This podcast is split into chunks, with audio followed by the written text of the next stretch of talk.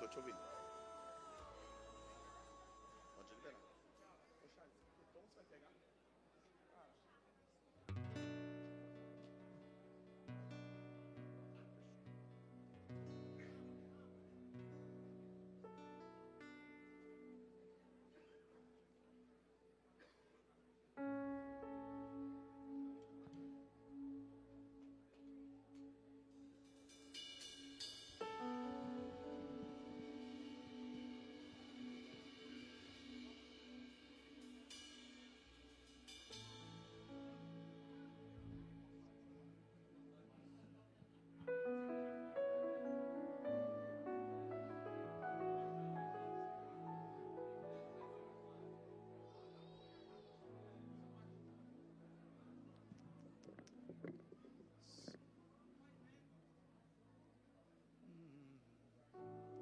Aberto meu microfone?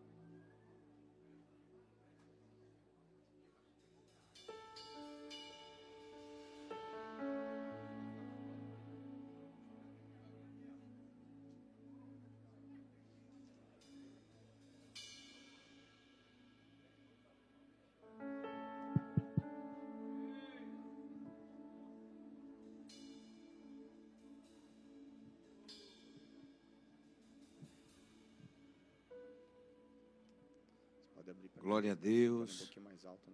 Boa noite. Paz do Senhor.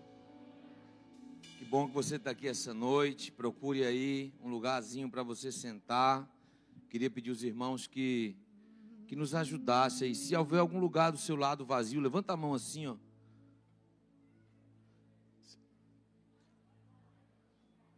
Queria pedir aos irmãos que ajudassem as pessoas a aqui à frente aqui tem vários lugares aqui, ó.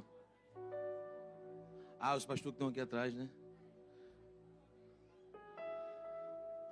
Você que caminha, que você congrega conosco ali no Mevan Fortaleza, o seu lugar vai ficar disponível para alguém que está vindo essa noite, né? Nós estamos aqui para servir a cidade, nós estamos aqui para servir a igreja da cidade e eu queria pedir para os irmãos assim com quem a gente caminha e, e- e gasta a vida, é, para que você gentilmente, voluntariamente cedesse o seu lugar para alguém.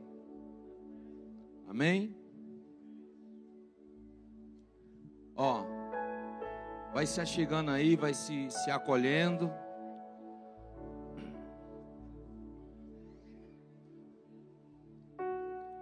Sinta-se acolhido, sinta-se cuidado.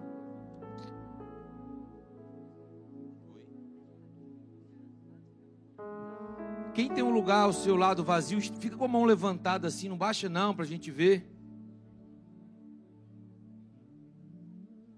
Eita Jesus.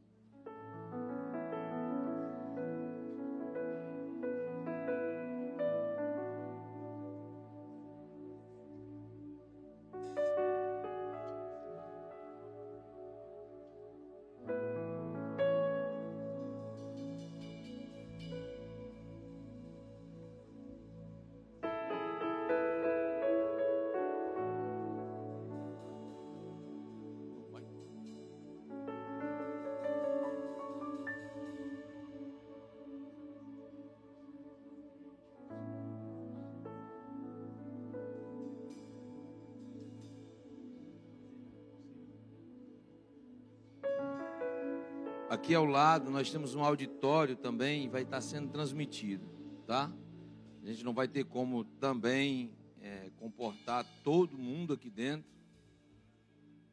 mas lá fora também, lá, lá aqui ao lado a gente tem um, um espaço, tem um telão e, e você também vai estar confortavelmente abrigado.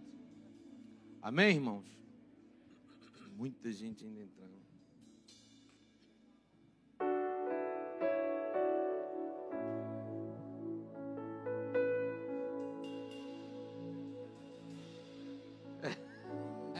Quem é do Mevan de Itajaí vai poder ficar aqui. Né?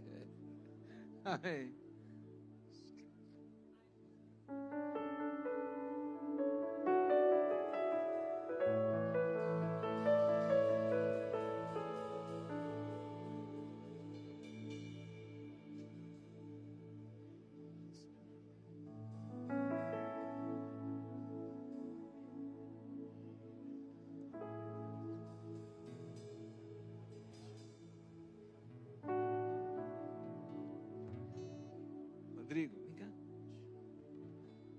Irmãos, tem mais um lugar vazio aqui, ó.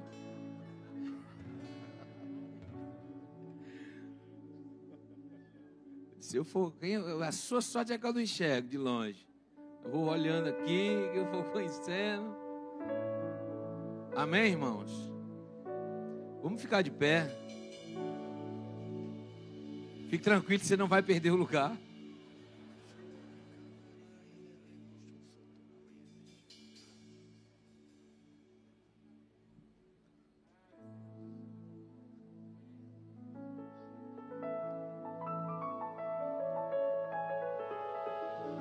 Eu vi irmãos entrando ali com as cadeiras levantadas assim. Os irmãos estão entrando ali, ali, Luísa. Com cadeiras levantadas assim. E eu creio que a gente vai ver isso acontecendo, só que não serão cadeiras assim. Vai chegar um tempo aqui no Brasil que a gente vai ver cadeiras de rodas. Eu creio nisso. Eu creio nisso, eu creio nisso. Eu oro para que você creia nisso. O Senhor vai fazer. Porque Ele disse que faria. Amém? Irmãos, meu nome é Jordane. É, sou casado com a Daiane, que está por ali. Levanta a mão ali, meu amor. Pai do Bernardo, da Laís e da Eloá. E se vai o Senhor aqui no Mevan de Fortaleza, junto com com os meus irmãos, João Paulo, Berg, é, Rodrigo, Eliette, Arthur, que eu estou vendo aqui, David, Débora, Solange, Juca, Luiz, Marlene, Raquel. E nós estamos aqui e o nosso papel é servir essa igreja da cidade, servir uma palavra do Senhor para esse tempo. E foi por isso que nós marcamos essa reunião, esse encontro aqui esses dias. É, e tenha certeza, esse é um encontro que foi gerado por obediência e por generosidade. Irmãos que vieram, e eu quero agradecer aqui, é, de vários estados do Nordeste do Brasil, por obediência a uma palavra. E em generosidade estão se doando a essa palavra.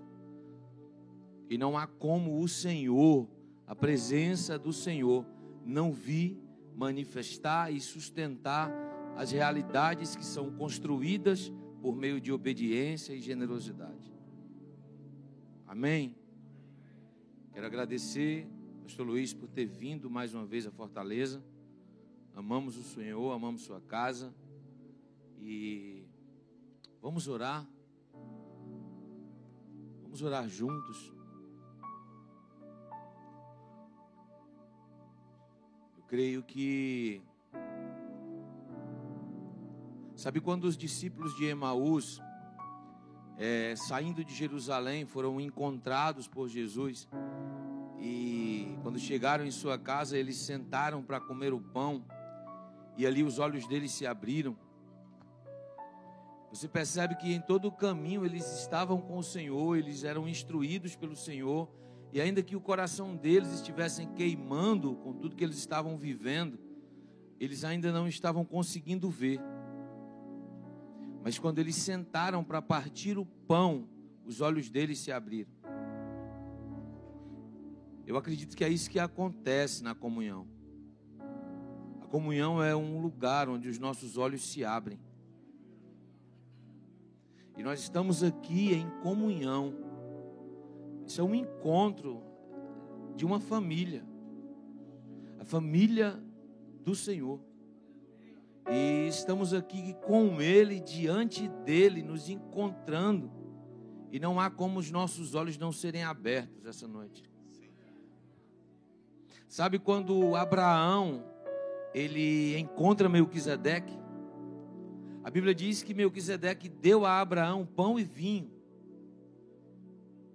E aquilo capacitou Abraão a vencer o que era impossível ser vencido.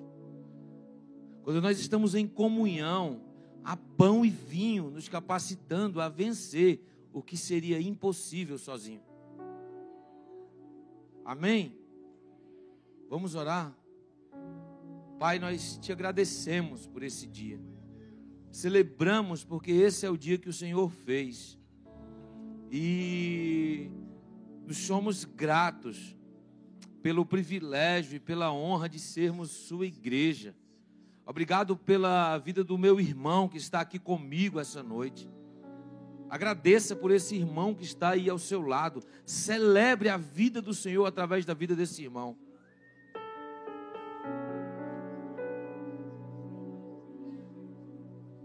Agradeça. Põe a mão assim ao lado aí do ombro do seu irmão e diga: Senhor, nós agradecemos a Ti pelo nosso encontro. Enquanto o mundo está dizendo aí fora que a vida ela acontece no isolamento, as escrituras sempre nos afirmam que a vida ela acontece na comunhão. E como igreja nós denunciamos esse engano e o espírito de medo que tem operado levando a mente e o coração para o isolamento. Como igreja, nós colocamos um fim a essa astúcia do inimigo e denunciamos esse principado diante do reino e do rei. E liberamos e, e clamamos pela vida que está disponível na comunhão. Clamamos pela clareza e pela iluminação interior quando nos encontramos. Espírito, nós te agradecemos porque sabemos que o Senhor está em nós e nesse lugar. E nós queremos é, concordar com o que o Senhor deseja fazer aqui essa noite. Nós queremos te dizer que nós concordamos com tudo que o Senhor colocou em seu coração para realizar nesse lugar e em nossos corações. Sim, sim. Não resistiremos à ação da Sua voz. O nosso coração está diante do Senhor e pedimos ao Senhor: quebrante-o. Quebranta o nosso coração, porque nós estamos aqui para conferir. Por isso, nos dá um coração quebrantado, a fim de que possamos ver. Nos ajuda a nos alinhar a tudo que você está falando e a tudo aquilo que você está mostrando e que o seu Espírito sopre sobre nós, preenchendo o nosso interior, iluminando os olhos do nosso coração.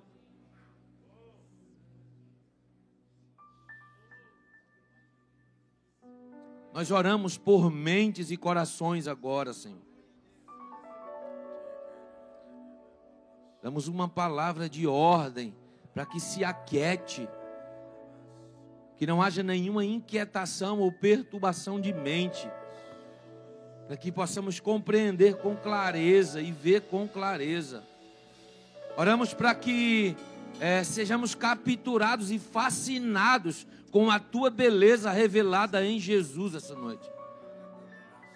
Oramos por renovo e restauração. Concordamos com a ação da Sua palavra e a ação do Seu Espírito essa noite.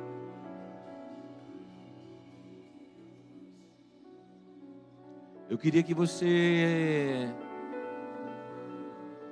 dissesse: Seja bem-vindo, Espírito Santo. Reconhecemos a Sua presença aqui. Comece a orar e liberar ao Espírito do Senhor palavras de honra, gratidão. Esse é o momento, esse é o momento de súplica. Deixe ele, deixe ele fascinar você. Ajuda.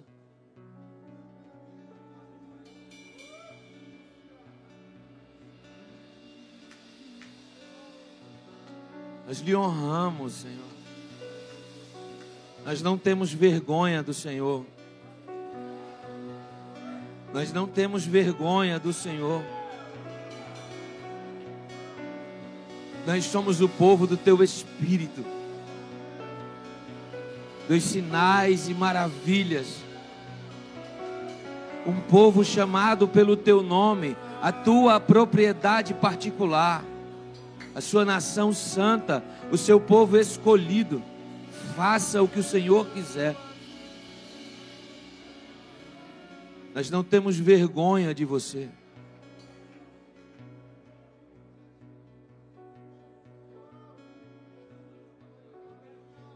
Às vezes o Senhor quer chamar a gente para dançar, mas a gente tem vergonha de dançar com Ele em público.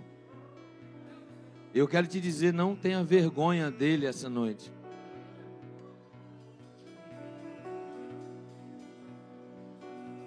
Não tenha vergonha das expressões que ele revela através de você.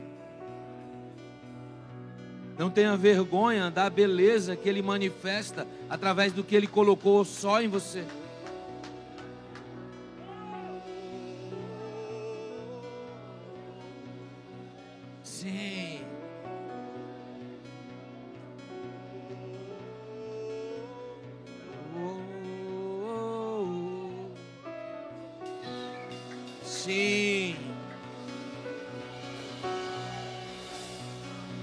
Deixa o Espírito Santo é, cheirar você.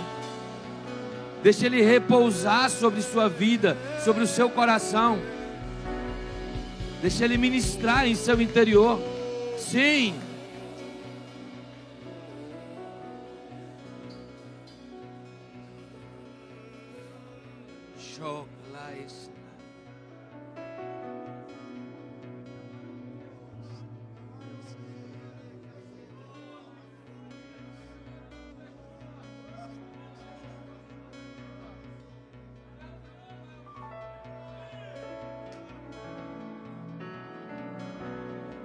Sabe, sabe quando Paulo diz que ele não se envergonhava do evangelho?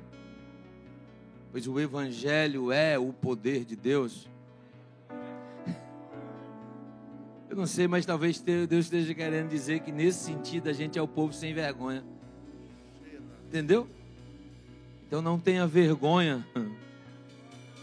Não tenha vergonha do seu amigo.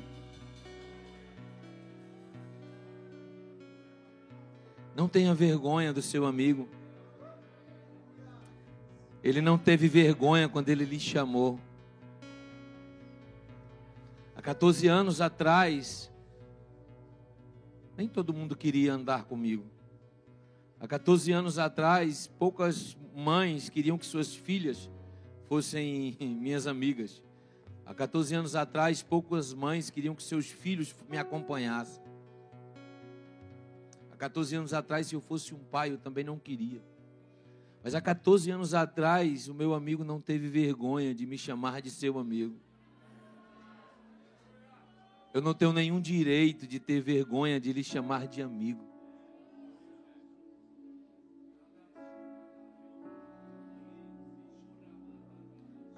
Ele me comprou quando eu não valia nada e pagou um alto preço. Dê um abraço nele assim, ó. Abraça o seu amigo.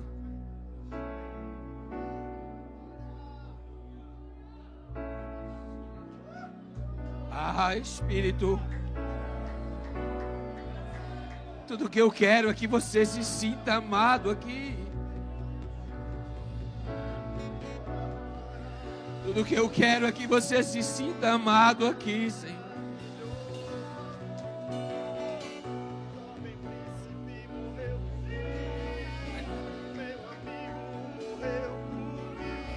Remove a frieza do nosso coração.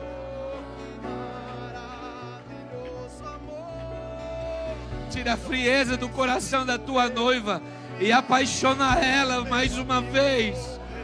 Fascina a sua noiva mais uma vez. A beleza da sua santidade fascina a sua noiva mais uma vez com a beleza da sua santidade.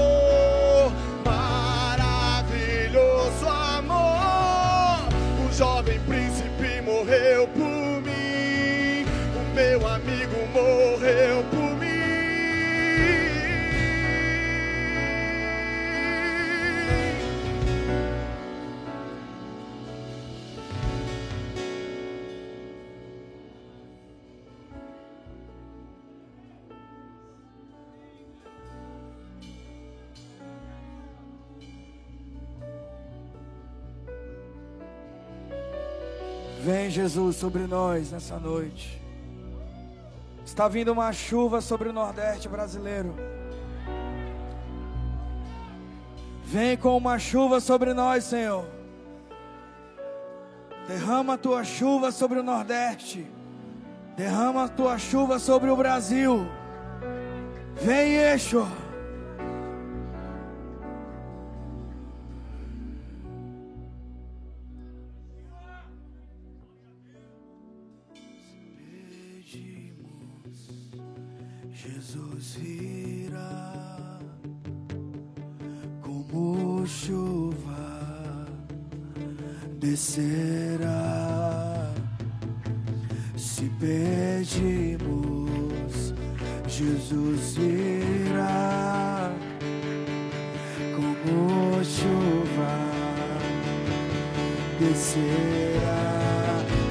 Team.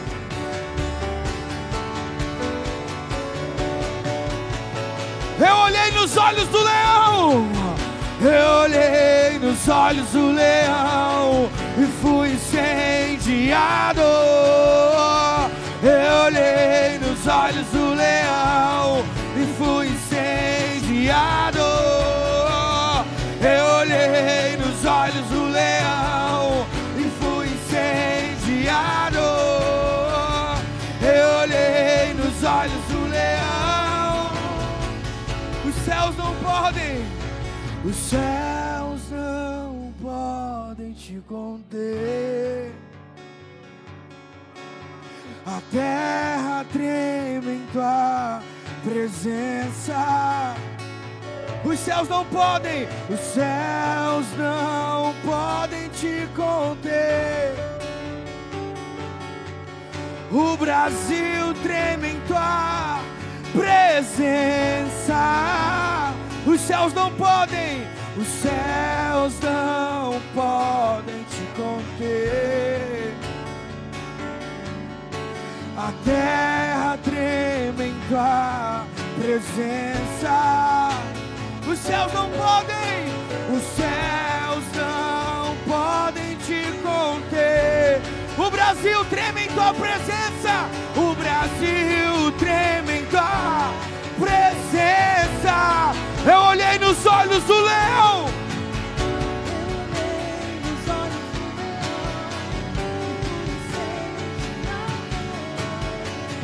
Eu olhei nos olhos do leão. Eu olhei nos olhos do leão.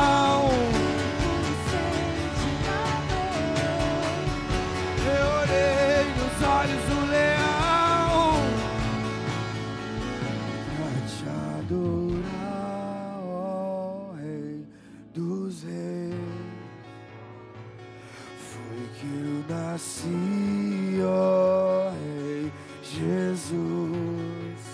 Meu prazer é te louvar. Meu prazer é estar nos átrios do Senhor. Meu prazer é viver na casa de Deus. pra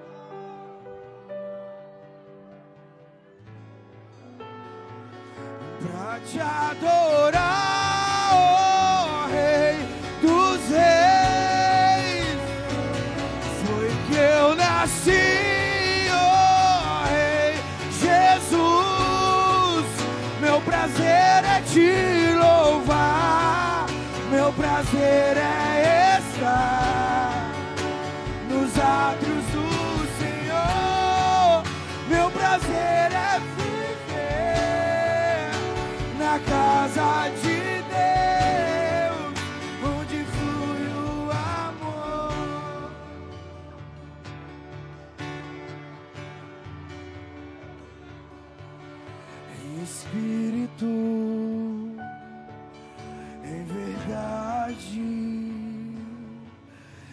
adoramos, te adoramos em espírito, em verdade, te adoramos, te adoramos.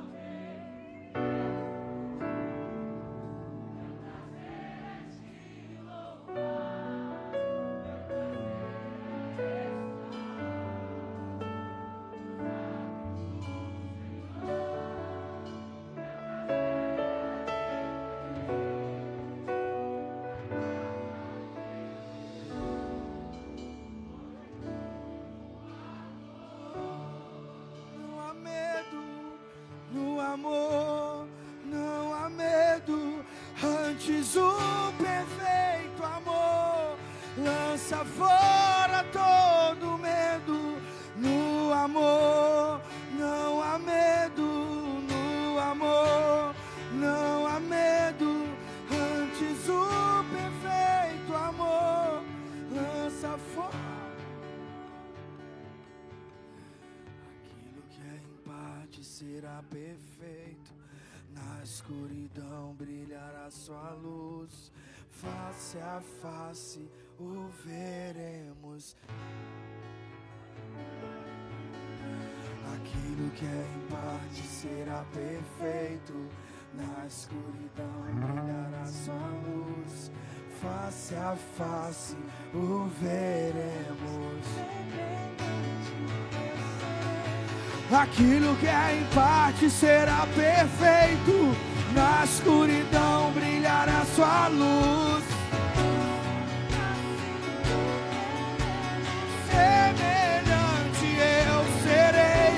E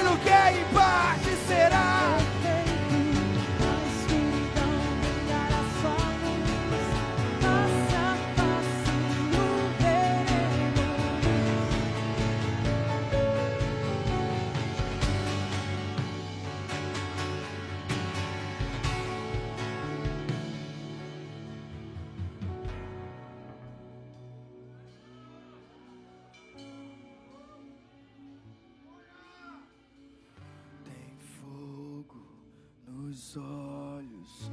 Eu não imaginava que era lindo assim.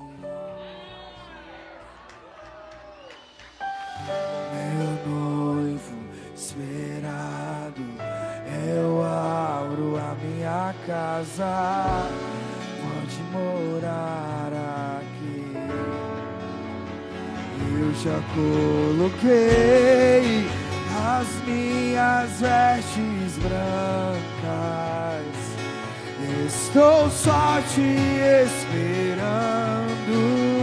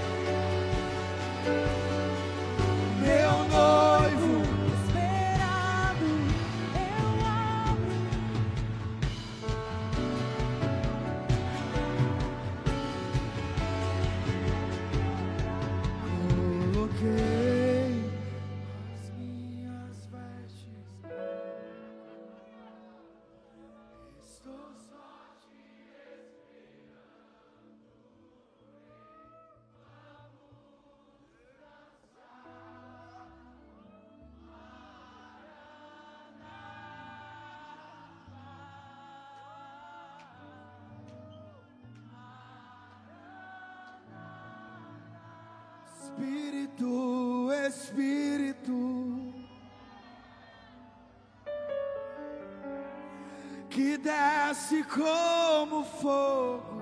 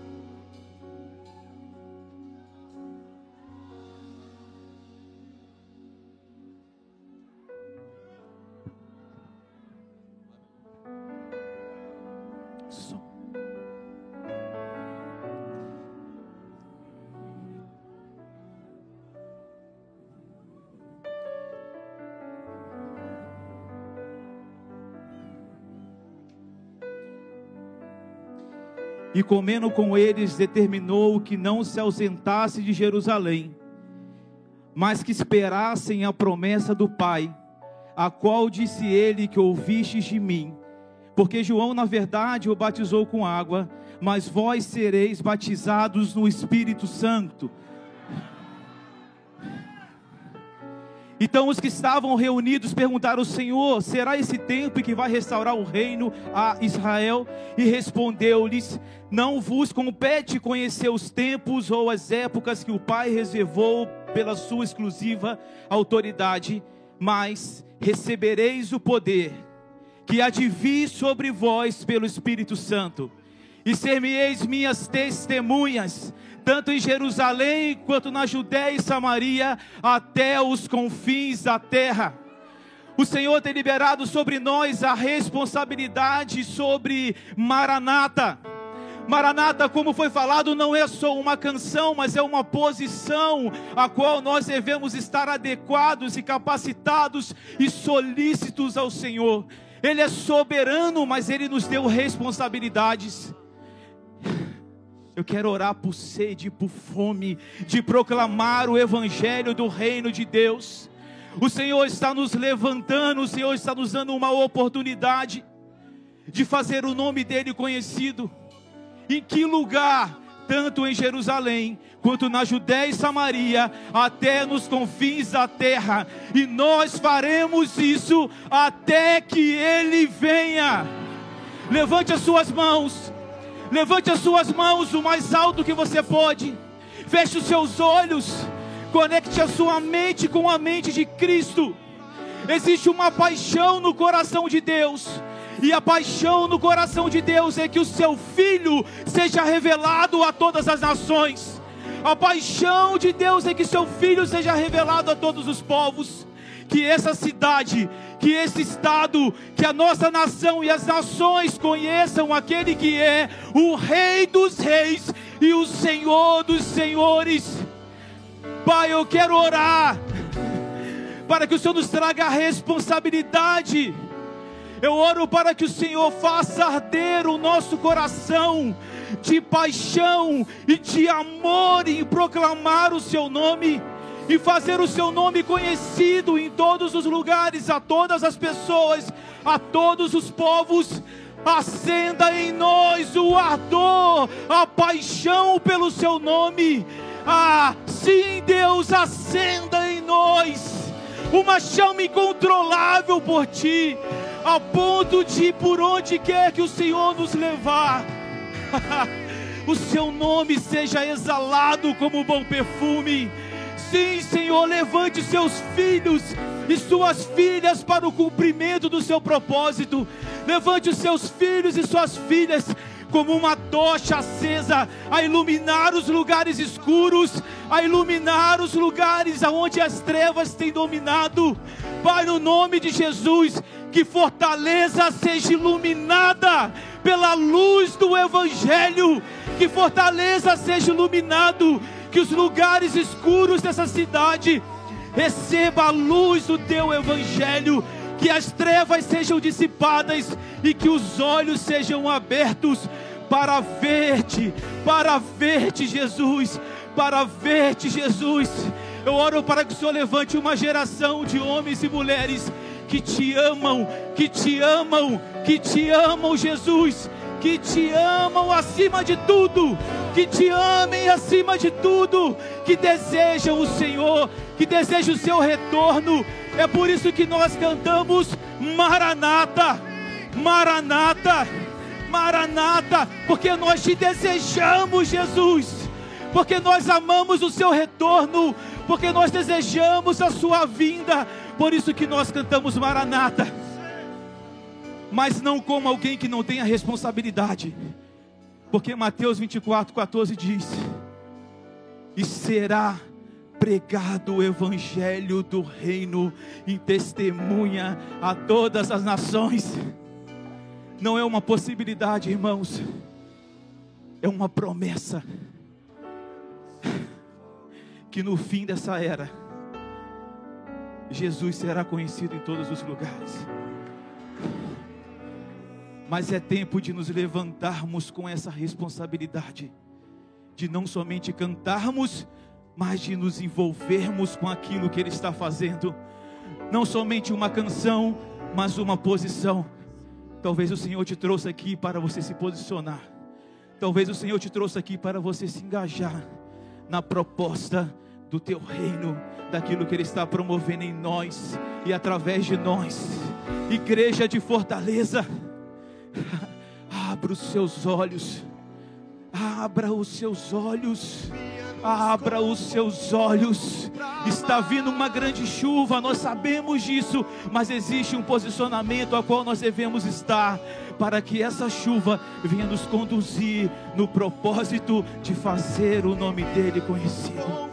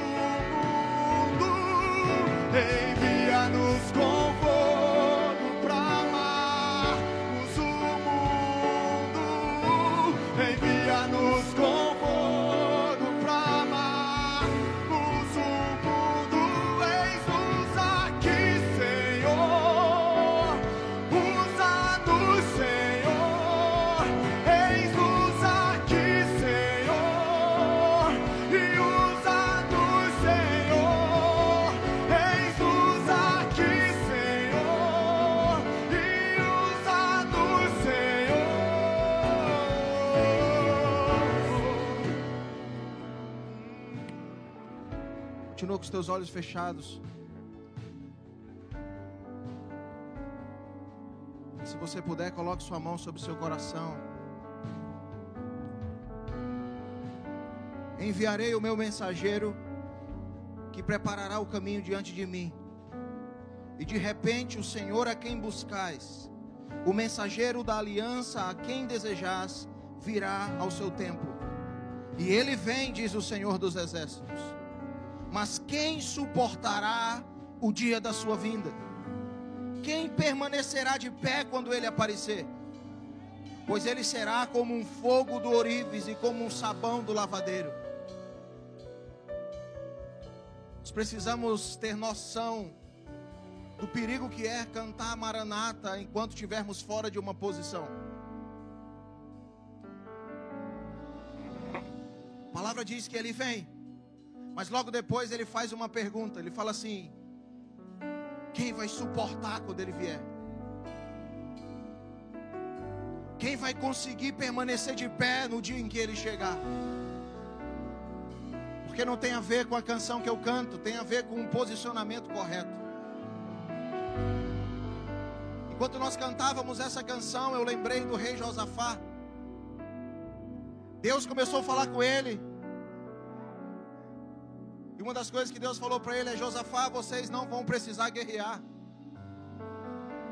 Mas se posicionem. Coloca o exército em posição. E eu fiquei me perguntando por que, que Deus mandou posicionar o exército, sendo que não seria necessário guerrear. Deus falou: Josafá, vocês não vão precisar guerrear, mas vocês vão ter que se posicionar, porque existem inimigos que vocês vão ter que lutar. Mas existem situações que só pelo fato de você se posicionar, eu já vou garantir a vitória. Sabe qual é o problema? O problema é que nós queremos guerrear sem estarmos posicionados. Eu penso que enquanto cantamos Maranata, o peso que precisa vir sobre o nosso coração é para analisarmos se suportaríamos a sua vinda. E se ele chegasse aqui agora, querido? Quantos suportariam de pé? E se ele viesse agora? Quantos suportariam a sua vinda? Maranata precisa gerar em nós um senso de posicionamento. Maranata precisa olhar para a nossa postura antes de mostrar a nossa posição. Porque posição nos fala do lugar que você ocupa. Postura fala de quem você é. Posição fala de um lugar externo, postura fala de um coração. Muitos estão na posição correta, mas com a postura completamente corrompida. Por isso o chamado desses dias é para ele é maranata, mas para nós é arrependei-vos. Pai, a minha oração nessa noite é para que o Senhor toque o nosso coração. A minha oração nessa noite é para que o Senhor nos posicione no lugar correto. Quem suportaria se o Senhor descesse aqui? Quem suportaria o dia da tua vinda, Senhor? Não queremos guerrear sem antes nos posicionar, Senhor. Não, não queremos ir para a guerra sem estarmos fora da posição. Não podemos nos apresentar a Deus aprovado, sendo que ainda temos muito do que nos envergonhar, Senhor.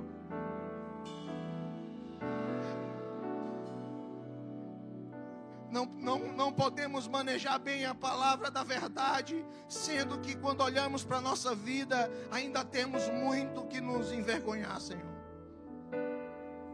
A minha oração nessa noite é para que o Senhor alcance o nosso coração, é para que o Senhor alcance o nosso coração, e nós cantaremos Maranata, e nós cantaremos Maranata, Senhor, em nome de Jesus.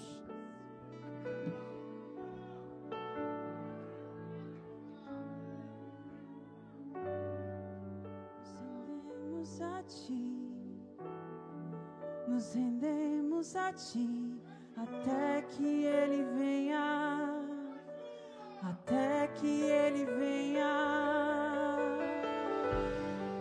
Nos rendemos a ti,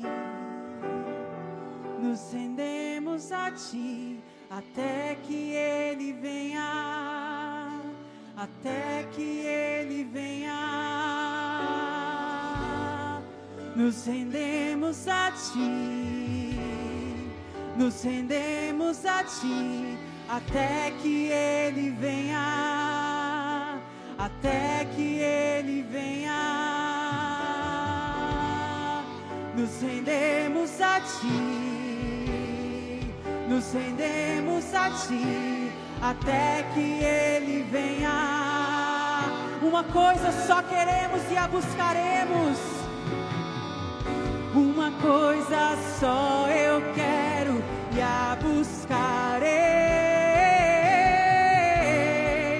Te conhecer, te conhecer, te conhecer. Uma coisa só eu quero e a buscarei. Te conhecer, te conhecer, te conhecer. Uma coisa só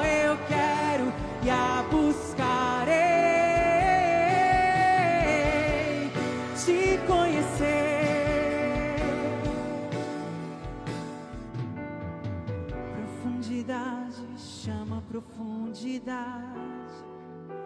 E tu nos chama, profundidade chama profundidade.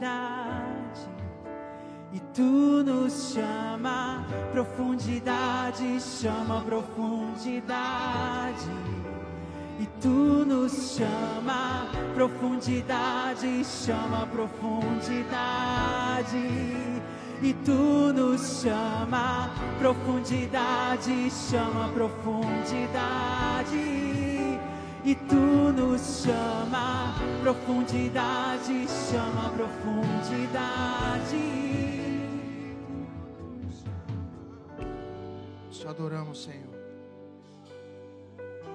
Tu és digno de toda honra e de toda glória. Digno de todo louvor e de toda exaltação. Amém, irmãos? Você pode sentar um pouquinho? Abra sua Bíblia comigo em 2 Coríntios capítulo 8.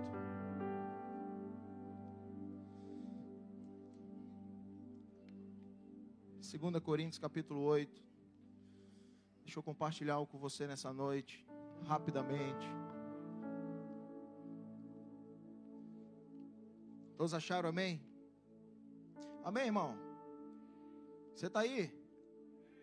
Aleluia.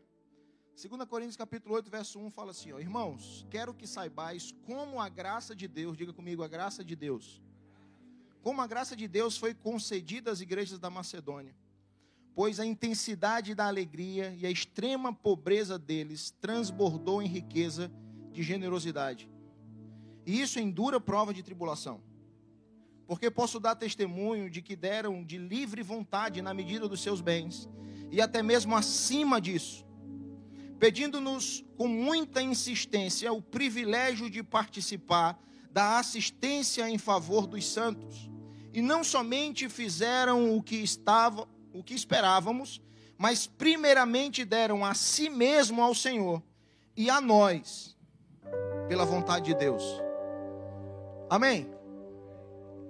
Queridos, a primeira coisa que Paulo destaca aqui apesar de, quando nós olhamos na primeira vista, nós destacarmos a generosidade da igreja da Macedônia. Mas Paulo, quando fala aos Coríntios, o que ele destaca aqui não é a generosidade da igreja.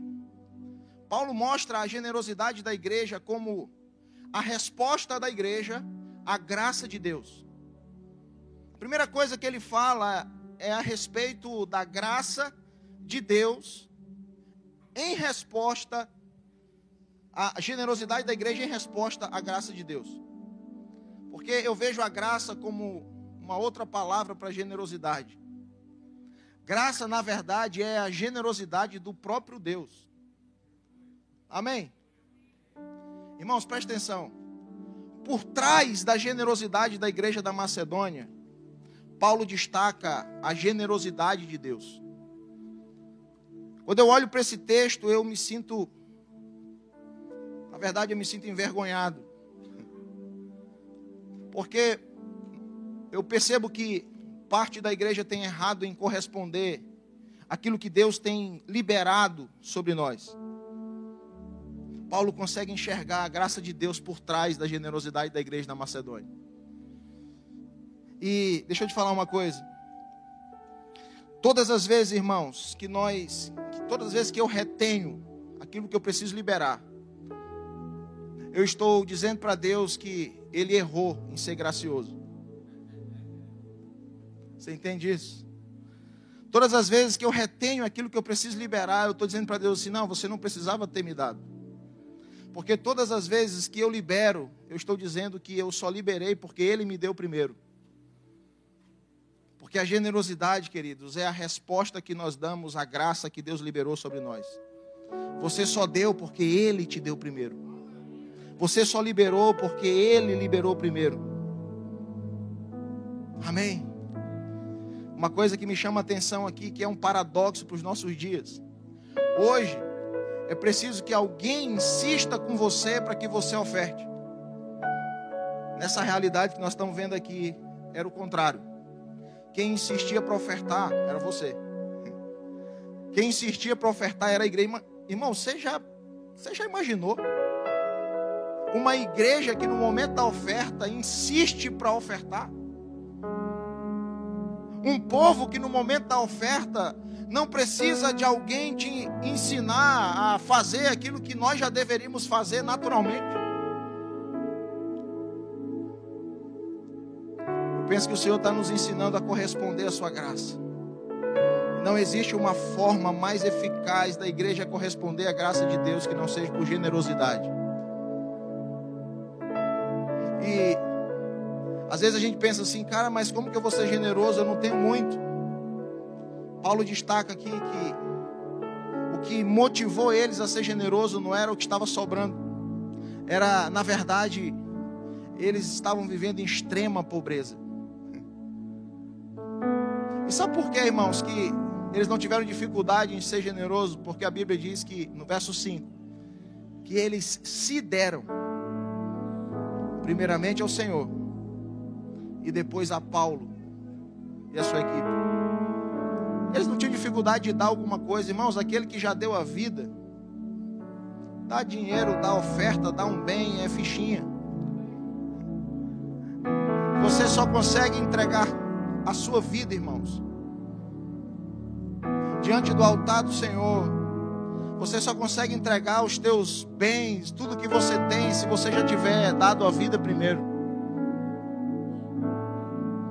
Você honra o Senhor com tudo que você é, mas você honra também com tudo que você tem. Não tem como você dizer que honra o Senhor com que você, com quem você é, se você tem dificuldade de ofertar e de honrar com tudo que você tem. Então, nessa noite, eu penso que o Senhor está nos dando a oportunidade de corresponder à Sua graça. E dizer assim: Senhor, eu, eu, eu só vou te ofertar porque o Senhor me deu primeiro. Eu só estou reagindo à tua ação. Eu só estou reagindo. Amém? Graça, irmãos, é favor imerecido. Ele nos deu. Não merecia. Então pare de achar que você só vai ofertar se o outro merecer. Porque generosidade e graça é uma palavra só para Deus. Amém? Então eu queria que você ficasse de pé. Nós temos alguns irmãos aqui nos corredores. Vai aparecer ali o Pix, não vai? Nós temos máquina de cartão aqui. Você pode fazer o Pix, você pode. Tem os irmãos na lateral com máquinas de cartão também. Fica de pé. Fica de pé. Pai, muito obrigado. Muito obrigado por essa noite. Eu oro para que os meus irmãos que estão aqui possam fluir nessa noite em generosidade em resposta à tua graça. Nós não merecíamos estar aqui. Nós não merecíamos tudo que temos. Mas ainda assim o Senhor liberou sobre nós. Muito obrigado, Jesus. Nós abençoamos cada um em nome de Jesus. Você pode, você pode ofertar.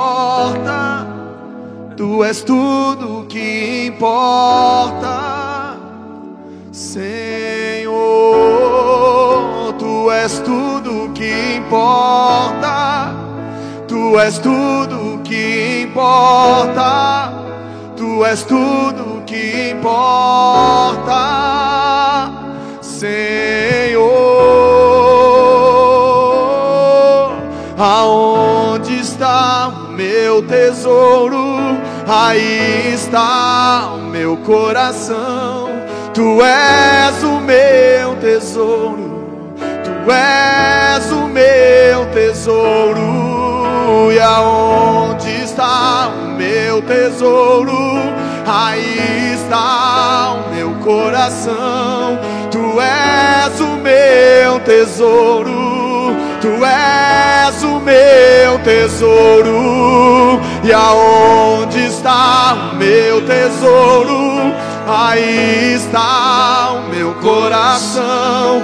Tu és o meu tesouro, tu és o meu tesouro. E eu só desejo o meu Senhor por toda a minha vida. Eu só desejo o meu Senhor.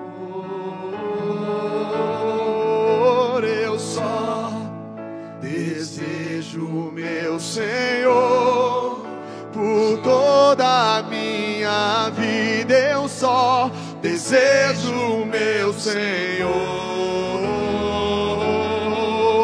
Eu só desejo meu Senhor por toda a minha vida. Eu só desejo meu Senhor.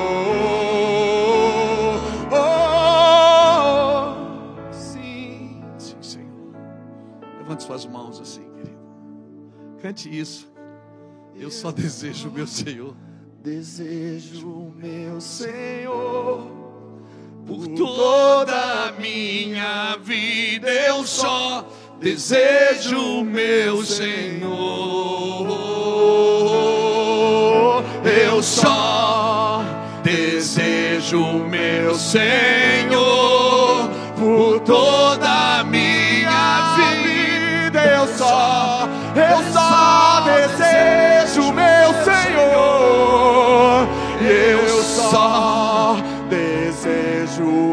Senhor por toda a minha vida. Eu só desejo meu Senhor. Eu sou um homem de apenas uma coisa.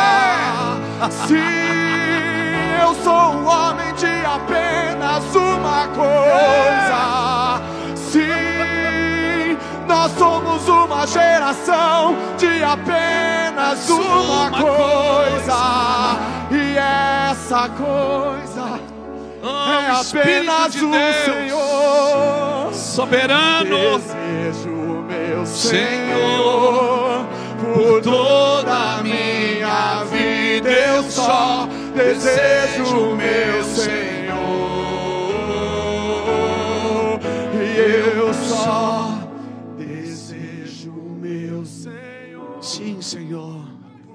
Toda Sim, minha. Ah, sim, sim, sim, sim. Não, canta isso, levante sua mão e canta só você. Eu Desejo o meu Senhor por toda a minha vida. Desejo o meu Senhor. Por eu só.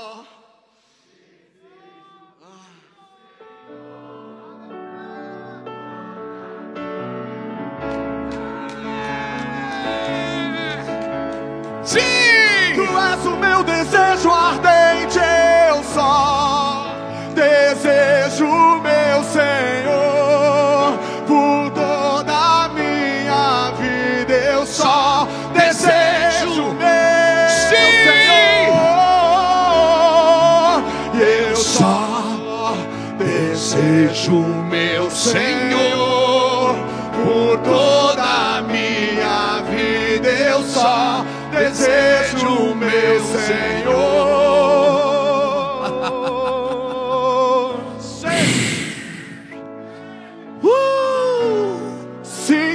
As suas mãos, solte a unção aqui, irmão. Libera. Solta, irmão. Libera, solta.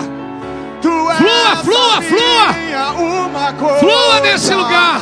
Tu és a minha uma coisa. Sim, deixa fluir, deixa o rio correr.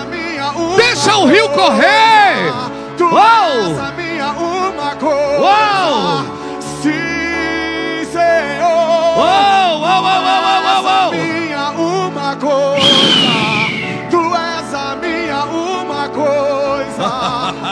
Sim, eu te desejo. Oh, Encontra em nós a geração de apenas uma coisa, cujo foco é apenas o Senhor, Uma coisa. cuja voz é a única que Uma queremos coisa. ouvir. Levanta Uma em nós a geração de apenas uma coisa. Flua, flua, flua. Cuja face seja apenas a Flua, sua deixa para fluir, ver. deixa fluir, não tenha medo. Sim, Se você quiser, Ele quer. Se você que chamar, Ele vem. Se você provocar, Ele vem. Te desejamos.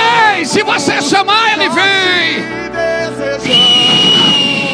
Mais que tudo te desejamos. Ei.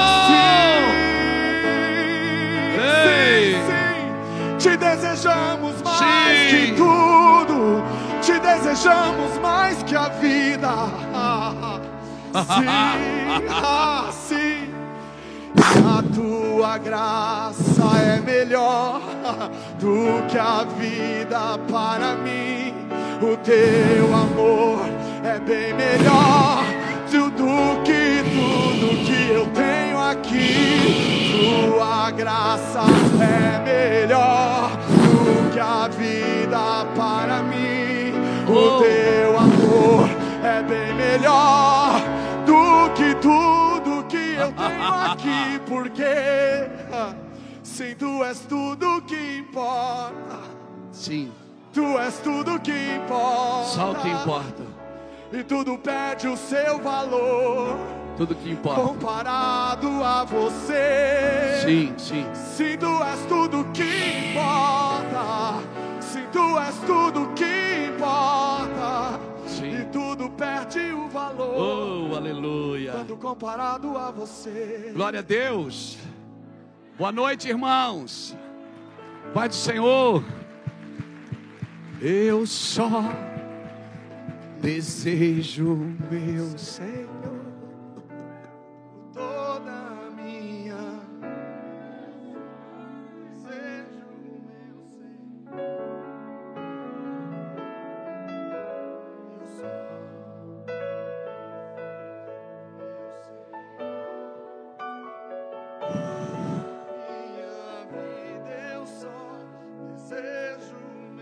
gosta de estar com você, amém? Principalmente quando é você que escolhe isso. Senta aí, irmão. Vamos aproveitar. Ô irmão, acende a luz aí. Deixa acesa, não apaga mais não.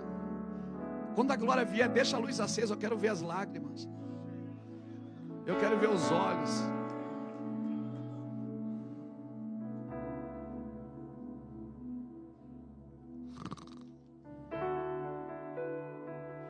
Bom demais estar aqui. Quem esteve aqui hoje pela manhã? Foi bom, irmãos? Foi gostoso, né? Deus quebrou a gente, né? Não foi, pastor?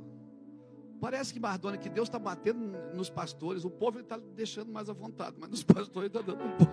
Não é, Mardona? Parece que no povo o Senhor está batendo mais na gente. O povo está deixando nadar de costa. Deixa o menino rodar. Mas os pastores não, ele está pegando na gente. A gente chegou aqui hoje de manhã, irmão, tinha um, um, um, assim, um ambiente tenso. Aí eu disse, agora cheguei agora de noite, tudo aberto. Meu Deus, cada enxadada é 10 minhocas. Aí eu fiquei, meu Deus. De manhã só tava a nata, a diretoria. O Senhor bateu na gente, agora não. Agora está liberado. Mas é assim, irmãos. Se o pai de família vigia a casa, não tem outro lugar para casa a não ser a glória de Deus. E nós estamos orando e chorando por isso, por um derramamento, amém? Um derramamento, e um derramamento, irmãos, vai haver uma, uma transformação nas nossas vidas, amém? Uma transformação no nosso caráter, no nosso comportamento, amém? Às vezes a gente diz assim, ei, esses dias alguém estava me falando, Pastor, essa criança aí brincando com o celular, tem que tirar o celular da mão das crianças, porque as crianças que ficam com o celular, depois fica tudo, ó, tudo doido, tudo. Diga, irmão, Caim não tinha smartphone, mas ele matou seu irmão. O problema não está no celular, o problema não está nas coisas, o problema está em quem está ensinando as nossas crianças. Amém? E esse é um encargo dos pais, é nosso. Ai, a criança não pode fazer isso, a criança não pode fazer aquilo. Irmão, a gente antigamente enfiava um prego no pé. Quem já enfiou prego no pé? A mãe amarrava uma cebola para puxar o tétano, lembra? Ninguém morreu. Estou aqui com o pé todo furado, cheirando a cebola, mas estou vivo. Quem já pegou piolho? Oh, meu Deus, eu, eu, eu era piolhento, irmão. A mãe vinha com aquela lata de Neucide, lembra Neucide? Tlac, tlac, tlac, tlac. Quem já passou Neucide, irmão? Meu Deus, aquilo intoxicava a gente. A mãe amarrava uma fralda na cabeça, os piolhos não achavam saída, eles queriam enterrar na cabeça da gente, achar um buraco para sair. Ninguém morreu. Tá todo mundo aqui, ó. Frescurada para criar os filhos hoje, né, irmão? É ou não é? Porque tudo é do diabo. Sabe o que é isso? É porque o Estado se meteu na criação dos nossos filhos. O Estado que vai cuidar das ruas, irmão, do esgoto. Deixa os filhos para os pais cuidarem. O Estado tem que cuidar das ruas, do esgoto, tem que cuidar dos bandidos, tem que cuidar da corrupção, calçar as ruas, né? trazer educação. Os filhos quem cuida os pais. O Estado não dá conta da cidade, quer cuidar da conta da família. A família quem domina é Deus, irmão. Então eu oro para que haja um entendimento no coração das pessoas, principalmente que governam sobre os estados, sobre os municípios, sobre a nação, que quem cuida dos filhos são os pais. Amém. Pais posicionados vão gerar filhos edificados, filhos transformados. Louvado seja Deus. Aleluia. Mas nem é nisso que eu vou pregar falar outra coisa. Só falei isso agora, não sei porquê, mas foi legal. Foi legal, não foi? Então tá. Irmão, nós estamos felizes de estar aqui. Pena que nós já vamos embora amanhã de manhã, né? Mas nós estamos felizes, nós estamos recebendo o encargo do Senhor sobre o Nordeste. E eu sei que tem muitos pastores, homens de Deus, mulheres de Deus, que deram sua vida pelo Nordeste. Homens que nasceram nessa terra, e eu acredito em avivamento nativo. Eu acredito que você não tem que importar, importar nada de fora para trazer avivamento. Eu acredito que você pode importar, né, para agregar. Mas eu acredito no avivamento nativo, que tem o cheiro da cidade, que tem o sotaque macho. Levanta a mão aí, macho. Entendeu? Eu acredito no, no avivamento nativo, na coisa criada em casa, na coisa simples. Né? Então nós não estamos aqui para trazer novas doutrinas, ah, novo mover, não tem isso. Deus não fechou monopólio com nenhum ministério. Né? Bobeira de quem acha, eu sou a igreja do avivamento, eu sou a cidade do avivamento. Irmão, é besteira. Vai cair tudo. Porque Deus ele não fechou monopólio com ninguém. Deus é coletivo na sua forma de pensar. Deus é uma comunidade de três. A linguagem do céu é nós. A, oração é Pai, o pão o pecado é tudo nosso, irmão. O pão é nosso, o pai é nosso, mas o pecado também é nosso. O pecado meu não, é sim. Porque se um membro do corpo padece, todo o corpo padece. Então é nós. Cutuca o irmão que está do seu lado dizer é nós. É nós, mano. A linguagem do céu é façamos, coletivo, é nós. É todo mundo. Amém? Todo mundo tem pecado. Tem ou não tem? É que alguns aparecem, os seus não. Aí os que aparecem sofrem mais. É ou não é? Mas o porquê os seus não aparecem não significa que você não tem. A religião dá uma disfarçada neles. Mas os. Cutuca o irmão que está do seu lado vai embora agora, irmão. É melhor para você. Sai daqui agora para você não sofrer.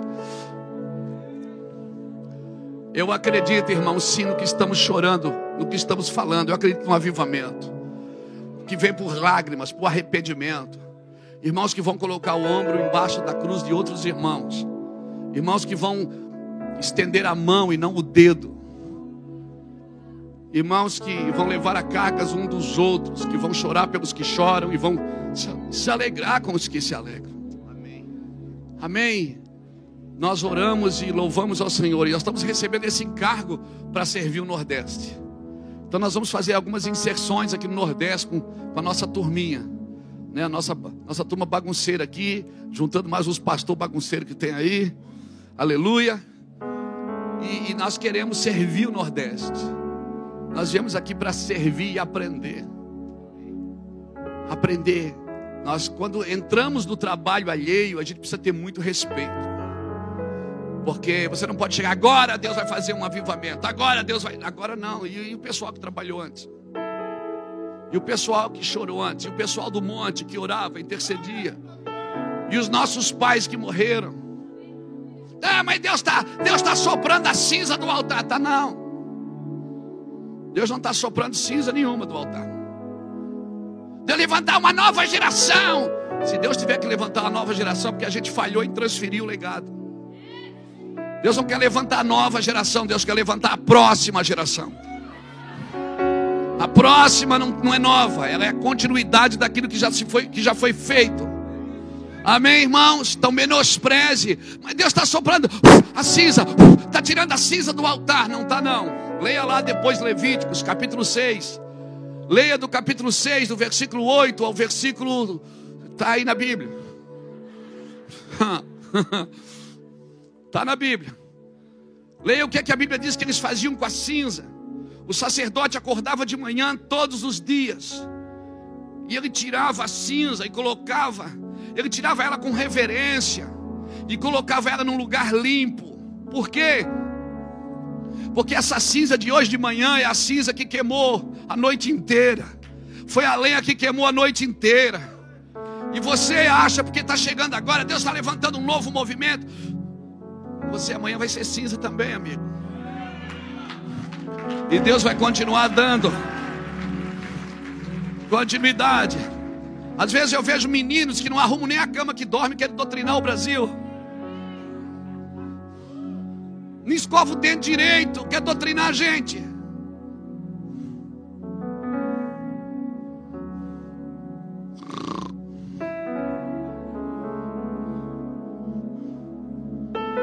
Deus não vai soprar cinza.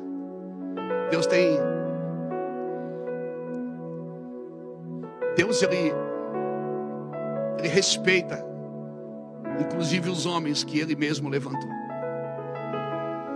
Deus não matou Arão sem primeiro que Moisés tirasse a sua farda, a sua roupa sacerdotal e colocasse no seu filho. Porque Deus respeita a vestimenta que ele dá.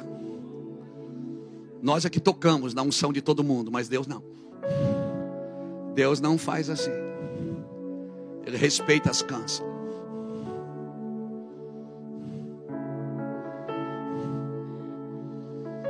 A cinza era tirada com reverência e colocada num lugar limpo, e nova lenha era colocada. Mas no outro dia se repetia, se tirava a cinza. Porque a cinza era guardada. Porque quando um homem queria se humilhar, ele botava um pano de saco e jogava. O que é que ele jogava na cabeça? Então eu falo sem medo. Alguns irmãos mais novos precisam jogar o que na cabeça? Precisam parar e ouvir os irmãos, os irmãos mais velhos. Precisam jogar cinza na cabeça e dizer assim: Ah, mas isso aí Deus está derrubando. Calma. Não é assim, irmãos. O Evangelho, Deus não quer matar uma geração para fazer a outra herdar, irmãos. Nós temos que dar continuidade àquilo que Deus nos chamou para fazer. E eu estou aqui para a gente falar sobre isso. Tem pessoas que se colocaram no controle de qualidade das doutrinas de Cristo. Se a doutrina de Cristo não passar por ele, ele não aprova. Não, o que, é que você acha? Ele tem que achar alguma coisa. Você não acha nada, meu irmão. Vá dormir. Vá orar. Estamos entrando num lugar que nós precisamos nos humilhar e entender o que Deus quer. Por isso que o Evangelho tem se tornado chato e amargo. Porque parece que a boas novas se tornou uma péssima notícia. Mas o Evangelho ainda é boas novas. É, o Evangelho ainda é o poder de Deus para a salvação.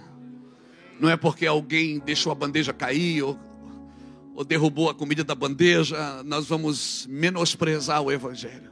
Vamos dar continuidade. E por isso nós vamos ser felizes para fazer a obra de Deus, amém? Eu oro pelo um batismo de alegria. Alegria. Cara feia nunca foi sinônimo de santidade. Eu oro pelo um batismo de alegria. Eu moro, irmão, num prédio. Eu moro num, num, num edifício. E, e, e, é porteiro 24 horas lá. E eu mexo com aqueles porteiros o dia inteiro. Eu dou, cada livro que eu escrevo, eu ponho um livro na portaria para todos os apartamentos.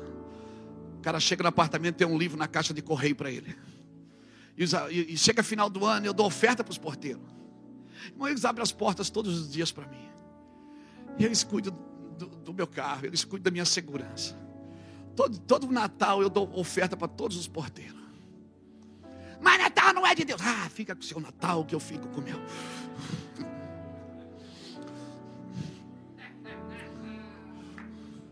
Coisa chata. E sabe o que eu entendi esses dias? E a gente chega lá, os porteiros tudo alegre. Tudo alegre. E sabe de uma coisa? Um porteiro alegre ele cura mais pessoas do que um médico em depressão. Um homem alegre, irmãos, num, num lugar de influência. Um, um, oh meu Deus, como é bom ouvir gente alegre.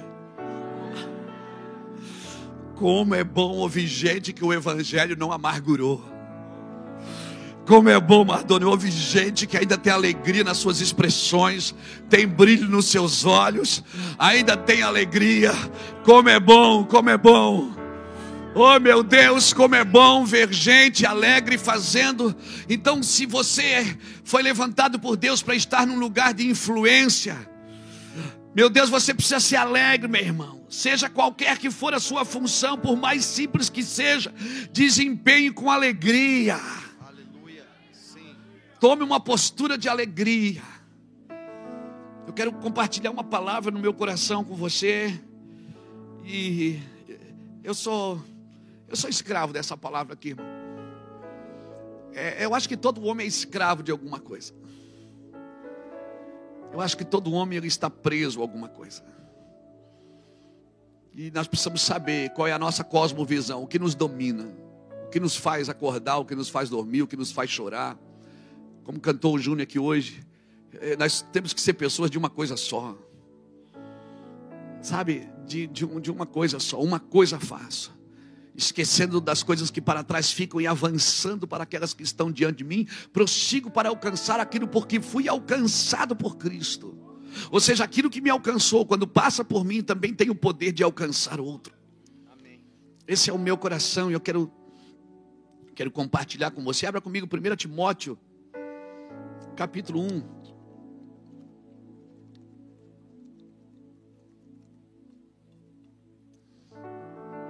Irmãos, tem alguns livros lá ainda, né, Cris? Tem. Tem dois títulos ali ainda que nós escrevemos: Avivamento para as Nações, um legado geracional da igreja. E esse aqui é um devocional, dia após dia, até que ele venha. Mas é uma pancada, não é melzinho na chupeta, não. Ai, vão ver o que é que Deus quer falar comigo. Não é não. Hum. Se, se ler em jejum é perigoso ficar sem comer o dia inteiro. Que foi, irmão? Que é esse? Querido. Deus abençoe. Cara dura, né? Vou pregar sobre você hoje, irmão gente metida.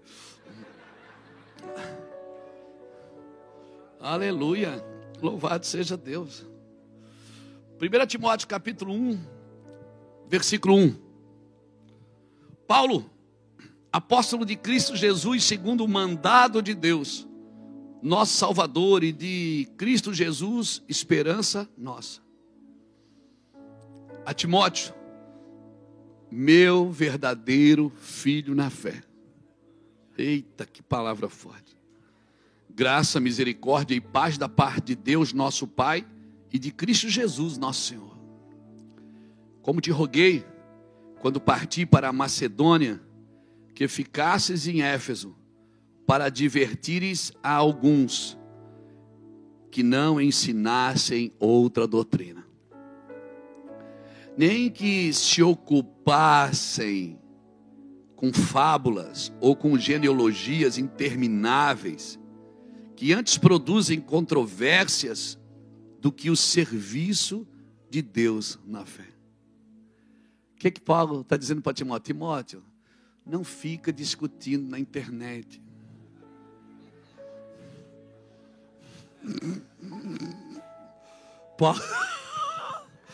Paulo está dizendo para Timóteo, Timóteo, sai dessas caixinhas de pergunta, não, não te envolve com isso não.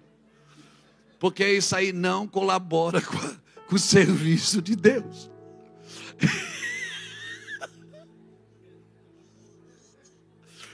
essas, essas genealogias intermináveis, essas fábulas, controvérsias. Ô, ô, ô, Timóteo, sai da, Timóteo, sai daí. Não perde tempo, não. Isso é distração. Quando nós falamos de distração, você acha que não? Distração é o filme do Netflix.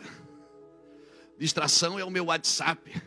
Distração é isso. Não, distração é você perder tempo achando que está corroborando com o propósito de Deus e só está gastando tempo, energia. Coisa nada a ver, irmão. Gaste os seus dias, gaste a sua energia com aquilo que vale a pena. Não perca tempo com coisas que não vale a pena, meu irmão. Amém? Promete uma coisa para você. Irmãos, Deixa eu ler outro versículo para a gente entrar na mensagem. Nem se ocupasse com fábulas ou com genealogias intermináveis que antes produzem controvérsias do que o serviço de Deus na fé. Ora, o intuito deste mandamento é o amor, que procede da onde? De um coração puro, de uma boa consciência e de uma fé não fingida. Ah, mas eu amo. Está firmado no onde? Num coração puro? Numa boa consciência? Numa fé não fingida? Tá, então é amor mesmo. Não é interesse pessoal. Não é tomar lá da cá. Sabe o que Paulo está dizendo para Timóteo? Timóteo, meu, você é meu verdadeiro filho. Então vou te falar uma coisa. Não perde tempo com essas coisas nada a ver, Timóteo. Não perde tempo. Você quer ser feliz ou ter razão? Eu quero ser feliz. Então, perca a razão, irmão. Não, é, mas prova. É, deixa para lá, irmão. Se você for ficar brigando, você não vai conseguir cumprir o que Deus te chamou para cumprir. Irmão, Jesus está no meio de dois ladrões na cruz. Jesus está no meio de dois ladrões. Um fica dizendo assim: Tu não é o Cristo, tu não é o Filho de Deus, Desce daí, tu não é coisa nenhuma. Mentira. Jesus não responde nada. O outro diz assim: Cala a boca aí, ó. Ele não fez nada. Nós estamos aqui porque merecemos, mas ele não fez nada. Primeiro reconheceu quem era. E depois disse: Mestre, Lembra-te de mim quando entrares no teu reino. Ele reconheceu quem era e reconheceu com quem estava. E Jesus começa a conversar com ele. Irmão, Jesus não morreu só por aquele, ele morreu pelos dois. Jesus morreu pelos dois, mas ele gastou tempo com o que quis. Jesus não gasta tempo com quem quer descer da cruz, ele gasta tempo com quem quer entrar no reino. Não gaste as suas energias com quem quer descer da cruz. Gaste as suas energias com quem quer entrar no reino. Estende a mão para cá e me abençoe, irmão. Flua, flua, flua. Flua, flua, flua. Flua, flua.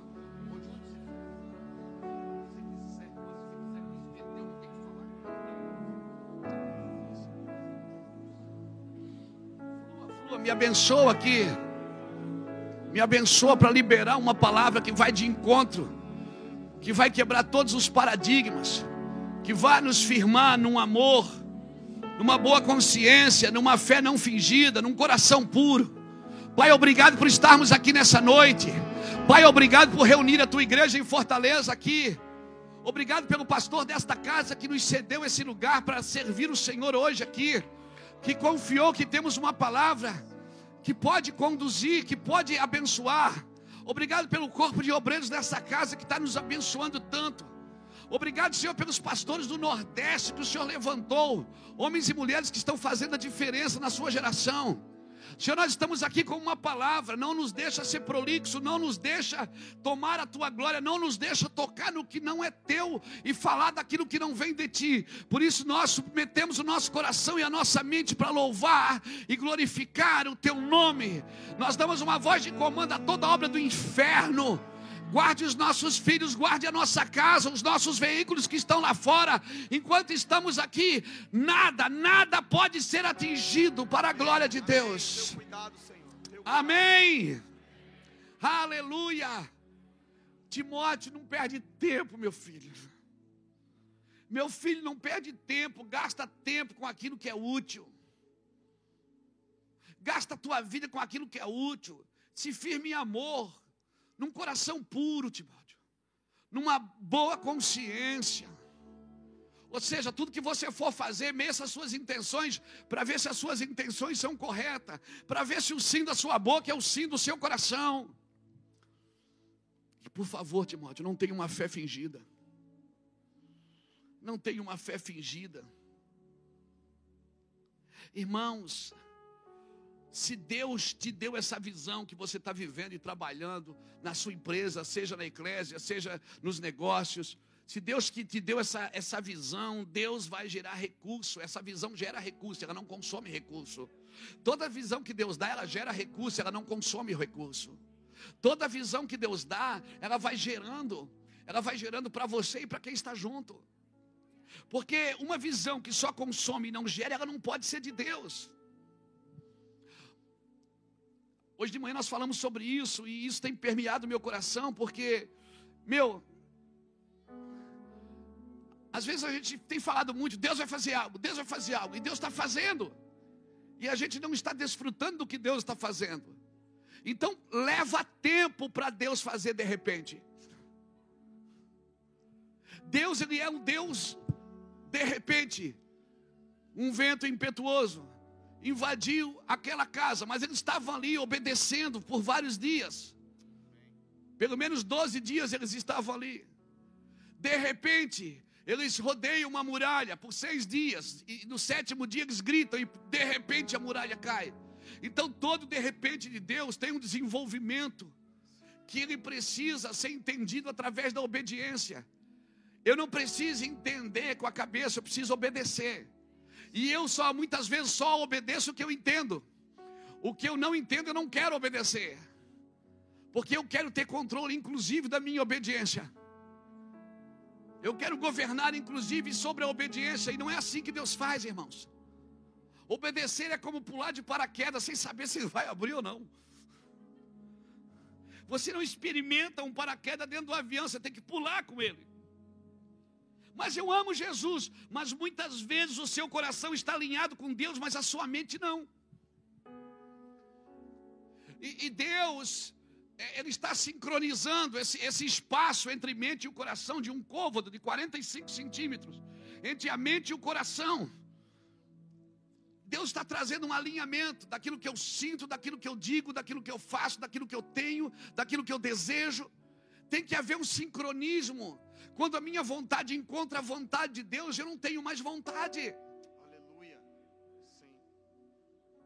Eu não tenho mais vontade. Eu ainda posso falar delas e ah, isso eu vou fazer, isso não. Isso aqui, eu, quantas coisas eu já organizei?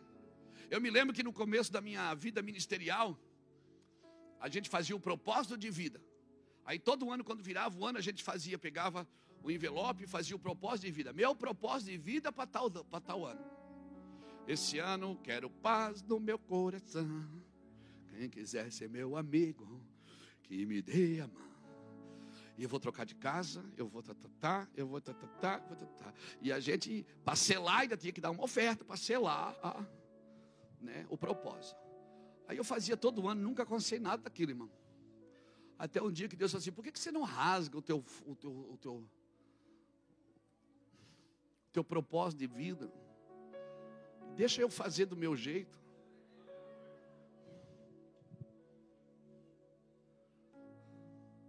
Irmão, é muito difícil obedecer. É muito difícil. Porque a partir do momento que a gente se sente inadequado, a gente começa a criar adequações. Quando Adão olhou para ele e se viu nu, ele correu numa, numa árvore para tirar uma folha para se cobrir, para se adequar de novo. Nós não podemos nos adequar se a gente se tornou inadequado. Se de alguma forma no caminho eu perdi o foco, perdi a visão, eu não preciso pecar para desviar. É só eu desviar do propósito, eu já estou desviado. Eu posso estar dentro da igreja falando em línguas, dando dízimo, ser marido de uma só mulher, fazendo tudo certinho e está desviado na minha mente. E está desviado no meu propósito, nas minhas intenções, eu está desviado. E eu preciso voltar. Não se distraia. Talvez a palavra dessa noite para a gente é não se distraia. Irmão, todas as pessoas que entrarem em situações complicadas é porque ignoraram alguns princípios no caminho. Todas as pessoas que entraram em situações complicadas foram negociando princípios no caminho. Foram negociando. Irmão, o dia que você começar a negociar com Deus já era. O dia que você olhar no relógio e dizer assim: ah, ah se não der tempo de tomar banho, eu não vou. Se não der tempo de jantar, eu não vou. Se você começar a botar empecilhos para fazer o que Deus está mandando, o que Deus está chamando, já era, você começou a negociar, já a ordem já não está na mão mais de Deus, está na sua mão. Você só faz o que lhe é conveniente. E quer saber, muitas pessoas estão trabalhando na obra de Deus por conveniência. Eu conheço pessoas que se tirar o microfone, tirar a câmera da frente, tirar o instrumento da mão, não sobra mais nada para oferecer. Porque terceirizaram os seus chamados, terceirizaram os seus ministérios. Irmãos, mas Deus está nos chamando de volta. Deus está dizendo: não se distraia, não se distraia com isso, para com isso. E quando Deus fala aqui com Timóteo, olha, cuidado, não ensine outras doutrinas. Não perca tempo com fábulas, com genealogias, com, com doenças, é, com, com conversas intermináveis. Sabe o que, é que significa conversas intermináveis? Que ninguém nunca tem razão. Sempre aparece uma coisa nova. É conversas intermináveis. Aquela discussão não acaba nunca. Discussões tolas que não contribuem não inflói e nem auxilia. Não tem nem adjetivo para lhe conjugar. São conversas bobas que não fazem sentido. Perguntas que não são para aprender, são perguntas para questionar. Tem pessoas que perguntam, elas não querem aprender, elas querem questionar o que você acha. Eu não respondo. Por quê? Porque eu não sei responder, eu gosto de brigar. Então, antes de entrar, eu já nem já pago. Ctrl C, Ctrl V para não brigar. Quem quer aprender, irmãos, está com a Bíblia aberta, está com o nariz enfiado dentro das Escrituras. Quem quer aprender, está seguindo alguém que está ensinando com a vida, não com teorias intermináveis, mas com a vida, vida prática, onde dois e dois é quatro. Não fazemos mais orações, perguntas bobas. Ah, o que é que Deus pensa? eu não sei nem o que eu penso, vou saber o que Deus pensa. É como se a gente tivesse todas as respostas. Igreja, você não tem que responder o que você não sabe. Você não tem que responder o que você não sabe. Pessoas nadando, irmãos, em intelectualidades intermináveis, que não funcionam, irmão. Muitas teorias sem prática só fortalece a hipocrisia. Nós precisamos voltar a praticar, irmãos. Amém? Voltar a praticar. Pessoas que estão na, na, na, nas redes sociais questionando sobre o dízimo. Por quê? Porque elas não dizimam. E elas também nunca deram uma cesta básica para ninguém. Nunca fizeram uma obra social. Ok, você não quer dar o dízimo? Vá para a favela. Vá dar comida aos outros. Abre um restaurante comunitário e serve comida de graça para quem mora na rua.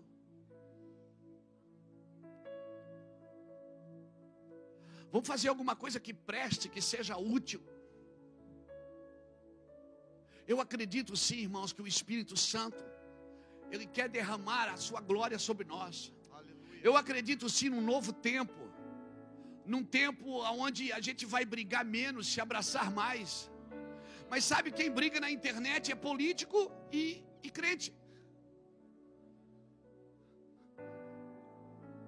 Pessoas normais não estão brigando.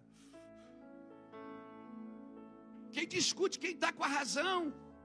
Não, mas nós precisamos. Ô irmão, você nunca vai vencer a Deus, querido, nunca. Irmãos, quem é que lutou com Deus e prevaleceu? Quem lutou com Deus? que a Bíblia diz: quem lutou com Deus e venceu? Quem? Mas quem é que saiu mancando? Quem venceu foi ele, mas quem saiu mancando foi ele. Jacó lutou com Deus e venceu, mas foi ele que saiu mancando. Porque não adianta, cada encontro com Deus, quem sai mancando é você, meu irmão. Quem sai aberto é você, quem sai perdendo é você. E graças a Deus por isso, porque todo encontro com Deus vai mudar meu caminhar, vai mudar minha forma de pensar, vai mudar minha forma de agir, amém? E tudo que não é Deus depende de Deus e ponto final. Amém. Eu quero voltar a depender de Deus para tudo, para comer, para viver. Aleluia. Alguém pode levantar a mão e dizer: Eis-me aqui, Jesus. Amém. Eu dependo somente Ei. do Senhor. Sim. Solta um grito de glória aí, irmão. Naquilo glória a Deus. Eu quero lutar com Deus. E eu quero perder. Sim. Uhum. Sim. Imagina, Jacó sai, deixa a família toda, né? não culpa ninguém, o problema sou eu. Né? Não culpa ninguém, a culpa é minha. Ele vai sozinho lutar com Deus. Aí quando volta, volta mancando. E os filhos correm. O que, que foi, pai? Briguei com Deus. Mas o senhor está mancando, tomei um pau. Perdi. Mas pai, o senhor vai mancar o resto, o resto da vida. Mas como é que vai ser? Não, está tranquilo. Só para me saber quem me tocou. Você precisa saber quem te tocou, meu amigo. Você precisa, não, não, você precisa saber quem te tocou. Você precisa saber quem mudou o seu caminhar. Estou mancando, mas estou feliz. Estou mancando, mas estou alegre. Tomei o pau de Jesus. Aleluia. Perdeu? Ganhei. Mas como ganhou? Ganhei. Ganhei por quê? Porque eu entendi. Mas é, mas você está mancando. Pois é. Perdi na carne, mas ganhei no espírito. Eu perdi na carne, mas eu ganhei no espírito. Eu perdi na carne, mas eu ganhei no espírito. Porque o meu nome não é mais Jacó, o meu nome agora Israel. Ei, meu Deus! Então esteja pronto para perder na carne. Eu tenho a marca do encontro. Eu tenho a marca do encontro. Eu tenho a marca do encontro. Eu tenho a marca do encontro. Minha vida, eu tenho a marca do encontro. Ei! Eu tenho a marca do encontro. E quem mudou fui eu. Aumenta, aumenta. Dá microfone para ele, irmão.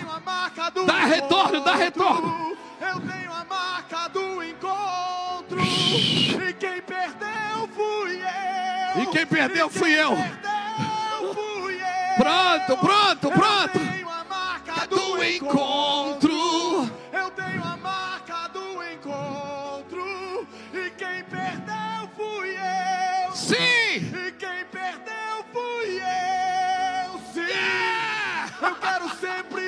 Perder. Eu quero sempre perder pra você. Ah,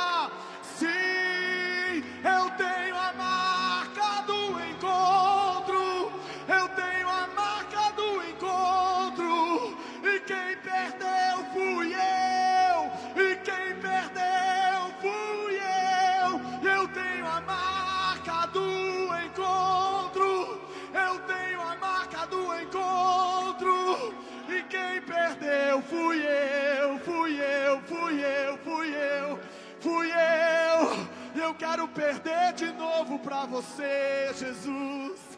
Ah, perder pra você é ganhar. Perder pra você é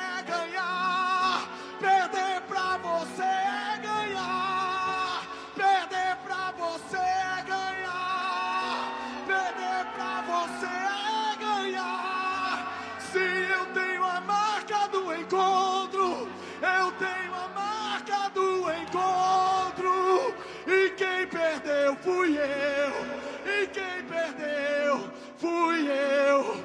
E quem perdeu fui eu. E toda vez que eu perco pra você, eu ganho. E toda vez que eu morro, em ti eu vivo. Sim. Quando acaba o ar dos meus pulmões, em ti eu respiro.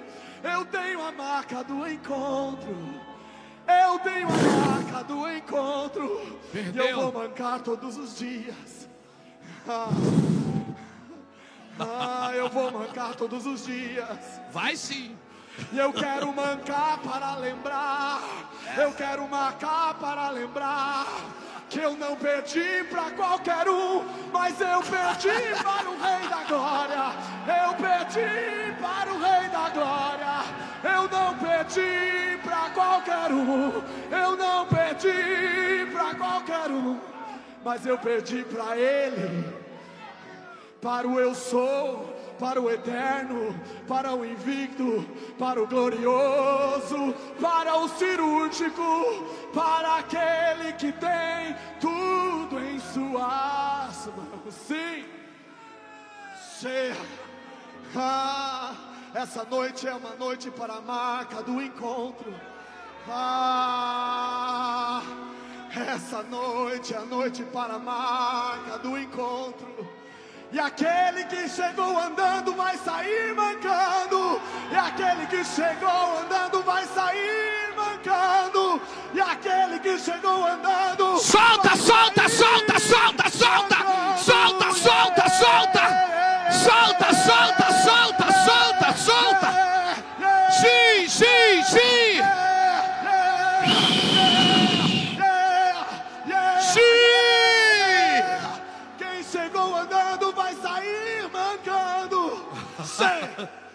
che, che, Chega lá, chega de vencer. Ah, ah, libera em nós uma geração de perdedores. Nós vamos dar de, nós vamos dar na cara dos coaches. Nós queremos perder. Nós vamos dar na cara dos coaches, porque o que eu quero mesmo é perder. Sim, o que eu quero mesmo é perder. Ah, Eu não quero ter uma mente vitoriosa aqui na terra. Eu quero ter a mente de Cristo. Ah, Sim, sim. Crucificado. Eu quero mesmo é perder. Sim, eu quero mesmo é perder. Sim. Porque a derrota me leva para a marca do encontro. Que prazer em mancar. E que prazer em mostrar que eu tô mancando porque eu perdi pra ele. Eu perdi pra ele. E dele eu nunca quero ganhar. E dele eu nunca quero ganhar. Virou a chave. Virou, virou. Levante as suas mãos e receba o que Deus está ministrando aqui. Virou uma chave aqui nessa noite. Receba. Só receba. Só se exponha à unção. Só deixe que a unção afete você. Receba, receba.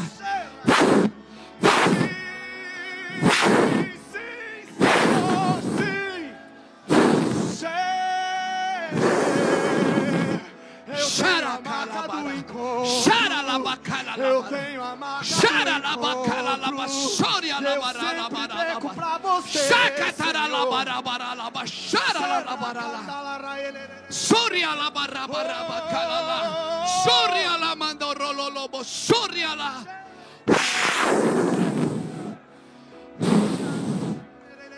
É a marca do encontro. Sim, eu tenho a marca do encontro. Sim. Receba, receba, receba. Há uma unção que está afetando você aqui. Só receba. É importante que você deixe ela tocar você. Só isso, só isso. Deixa a unção tocar você. Deixa a unção te pegar. Deixa a unção tocar você. Deixa a unção te tocar. Deixe, deixe, deixe. Nós queremos o reino de Deus, o reino que parece Receba, receba. Sim, eu tenho a marca do encontro. Eu tenho a marca do encontro. Senhor, vem, Senhor, e manca-nos nessa noite. Nós não queremos mais sair caminhando de reuniões. Nós queremos ser a reunião dos mancos, a reunião daqueles que têm a marca de um encontro real, genuíno, verdadeiro, transformador. Sim. Ah, e desde aquele dia eu não consigo mais andar sem mancar. Desde aquele dia eu me acostumei a perder. Eu me acostumei a morrer. Eu me acostumei a mancar. Porque eu tenho a marca do encontro. Eu tenho, eu tenho, eu tenho a marca do encontro. Eu perdi para você. Senhor, eu perdi para você. Eu tenho a marca do encontro. Ah,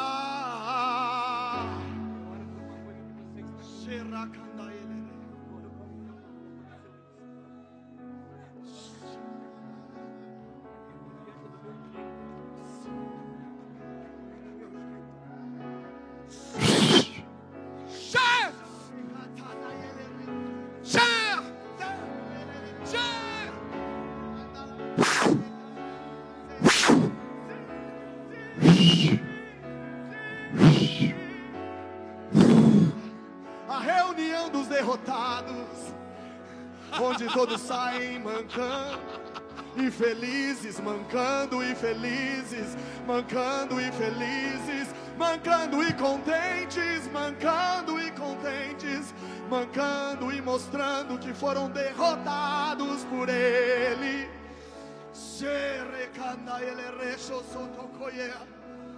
Ah, eu tenho a marca do encontro.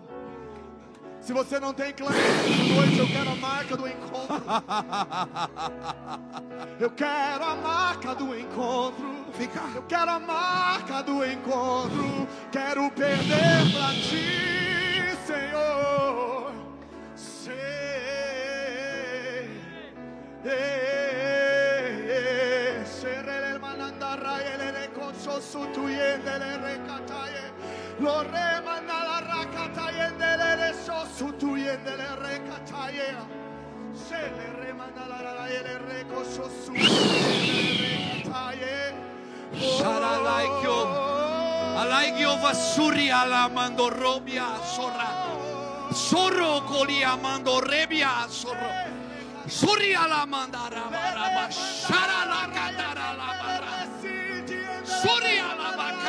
Suri Eu sempre peço a você.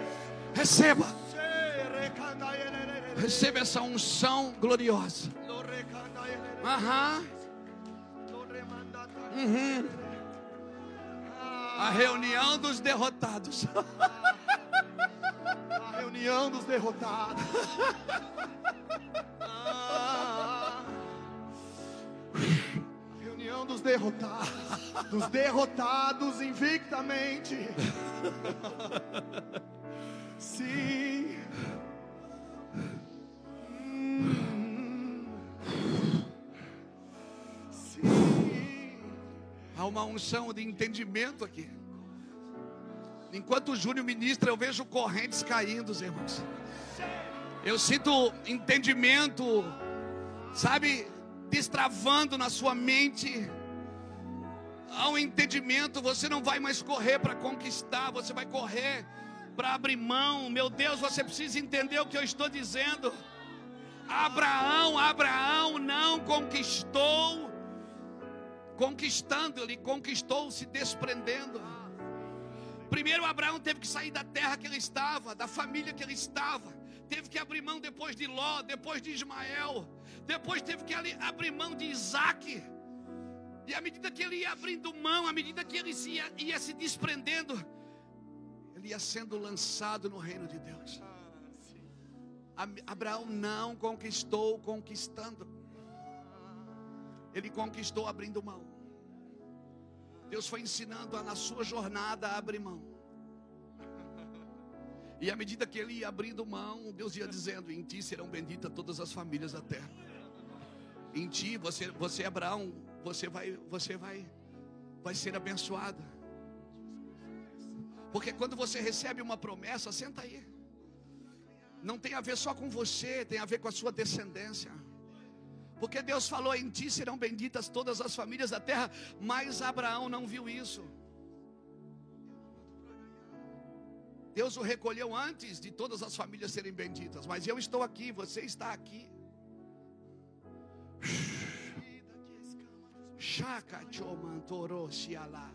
E à medida que as escamas dos meus olhos caem, eu não luto pra ganhar, eu me entrego pra perder. Sim, à medida que eu tenho a visão, eu já não luto pra ganhar, mas eu me entrego pra perder. Tá possuído. Me entrego pra perder. É que quando a sua vontade encontra a vontade de Deus, só flui. Quando a sua vontade encontra a vontade de Deus, você não canta mais, você só flui. Você não prega mais, você só flui no que Deus te chamou. Então, não perca tempo com coisas que não fazem sentido. A sua, a sua vontade, ela precisa encontrar a vontade de Deus. O espírito que se movia sobre a face das águas não estava ali surfando, estava esperando uma palavra de comando. Então, quando a palavra de comando foi dada, ele começou a criar. Havia um movimento do espírito esperando a palavra de comando. Então, todo movimento do espírito que não está submisso a uma palavra de comando é só movimento, irmão. Não cria nada na vida das pessoas. Mas o Espírito Santo está aqui, mas o que, que ele está criando? Qual é a palavra de comando que o Espírito Santo está se movimentando? Então, quando Deus disse haja, então ouve. O Espírito Santo, ele não se moveu mais sobre as águas. Ele começou a criar a partir de uma palavra que Deus havia liberado. O Espírito Santo, ele se movimenta por, por uma diretiva, por uma palavra. Todo movimento do espírito que não está submissa a uma palavra de comando de Deus não cria nada. É só movimento. E movimentos vão virar moveres, que vão virar monumentos. Agora, o movimento do Espírito, que está movido debaixo de uma palavra, de geração em geração, ela se move de novo. A ideia de Deus é que uma geração conte as maravilhas para outra geração. A ideia de Deus é que não pare na gente, até porque não somos represas, somos rios. Eu preciso desse amor que procede de um coração puro, de uma boa consciência, onde as minhas ações encontrem as minhas intenções, onde o meu sim seja sim e o meu não seja não, onde aquilo que eu falo com a boca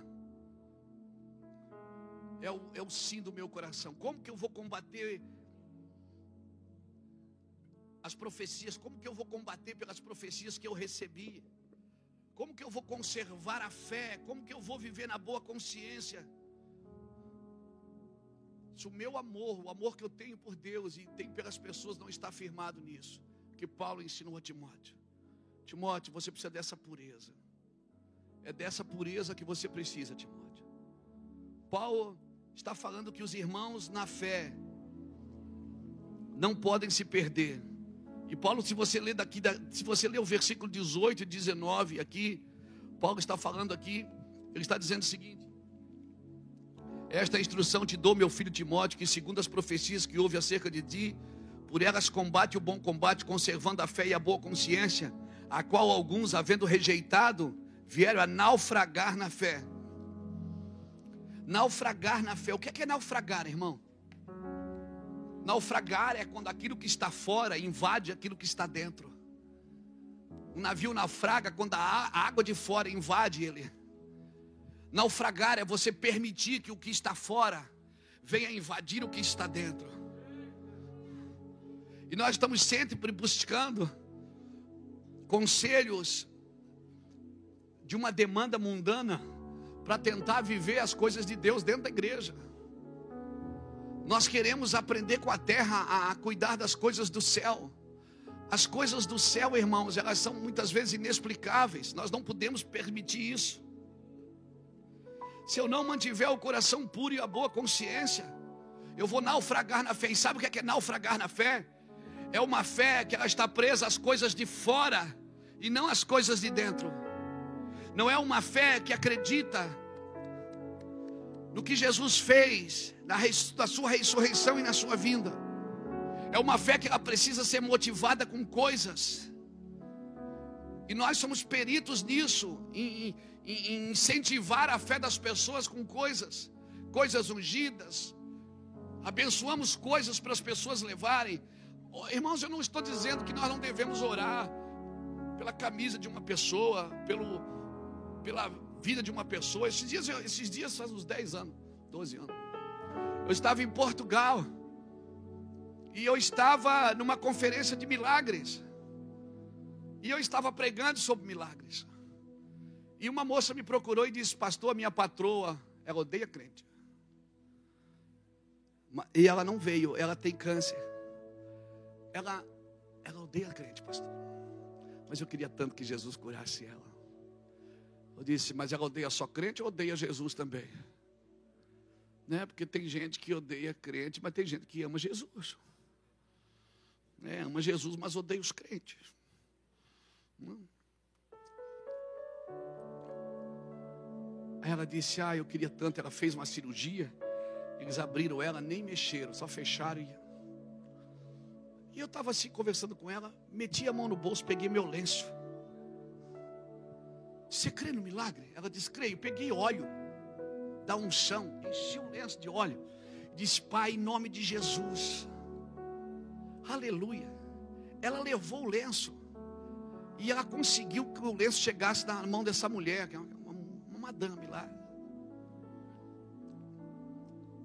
E a mulher chegou, abriu o lenço, botou em cima daquela ruptura que tinha sido aberta e fechada. E ela rezou, depois ela falou isso, ela rezou um Pai Nosso e uma Ave Maria. Porque quando Deus quer fazer, até Maria ganha crédito. Porque Deus não se prende a essas coisas, irmãos. E ela disse que ela rezou um, um Pai Nosso e uma Ave Maria. E ela só disse: Se o Senhor me curar, eu vou fazer a tua obra. E ela disse que começou a tudo ficar azul no quarto dela. E eu tenho uma parada com azul. Porque azul é aquele cordão azul. Para mim, que Deus colocou na orla do manto do sacerdote, que está lá em Números capítulo 15, versículo 35 ao 37. Ele diz: Quando fizeres o manto do sacerdote, coloca um cordão azul, para que todas as vezes que tu olhe para esse cordão, tu lembre da palavra do Senhor. Foi exatamente nesse cordão que aquela mulher do fluxo de sangue tocou, quando ela tocou na orla do seu manto. Era uma igreja que estava dizendo: Eu quero voltar para a Bíblia, eu quero voltar para a palavra. Aquela mulher disse que ela botou e começou a sair pus de dentro dela sangue, e começou a ficar tudo azul, e a barriga dela começou a esvaziar. Ela foi curada, irmãos. Ela foi curada. Aquela mulher foi curada. E depois, na, na, conferência, no outro dia, eles, eles foram lá testemunhar. A barriga dela estava curada, ela não estava mais com dores. E ela curada, e eu dizia, ah, que legal. Só que quando eu cheguei no Brasil, eu não fiz a campanha do lenço ungido. Por quê? Porque uma manifestação não substitui uma doutrina. O problema é que nós tiramos a doutrina e colocamos as manifestações. Então hoje nós adoramos a adoração, adoramos as manifestações. Então alguém tem que passar e tocar no homem de Deus. Ok, irmãos, o lenço ainda cura, o cuspe ainda cura.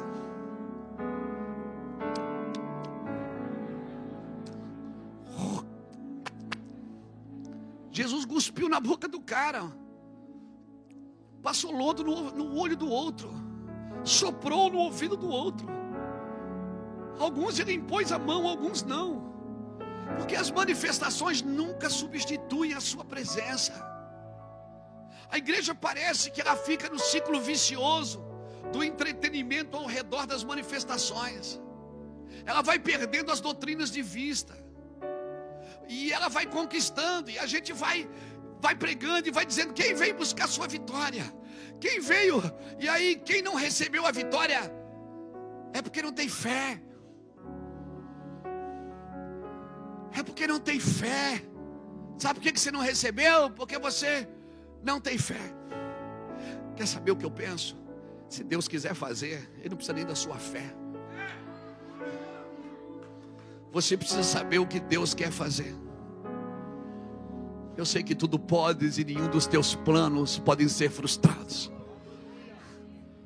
Nós precisamos voltar para uma boa consciência. Eu vou fazer a vontade de Deus. Nós temos que estar firmado na soberania dele. A soberania dele é o que importa, Júnior. Eu vejo três homens na frente de uma fornalha de fogo dizendo: a gente não se dobra. E o rei dizendo assim: aumenta o fogo. Eles disseram assim: se prostra. Ele disse: nós não nos prostramos. E aí no capítulo 3 eles dizem assim: Saibas tu, ó rei, que o nosso Deus é poderoso para nos livrar da fornalha. Vírgula. Mas se isso ainda não acontecer, não nos prostraremos diante de outro Deus. Soberano, tens o controle sobre tudo e todos. Tens o domínio e o poder em tudo. A glória e majestade estão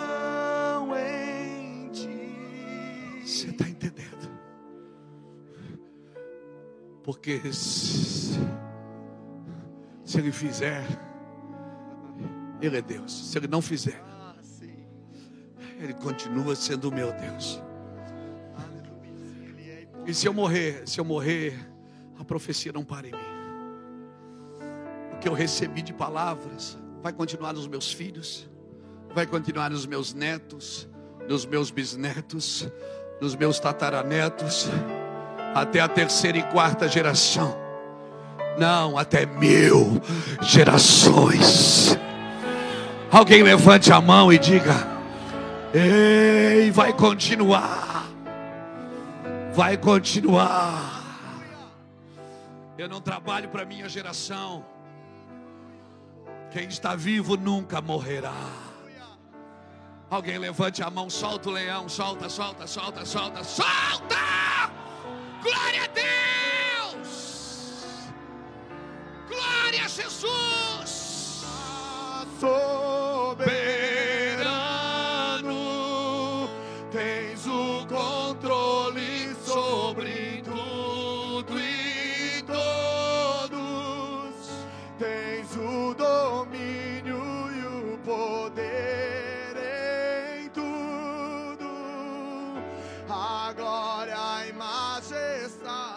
estão em ti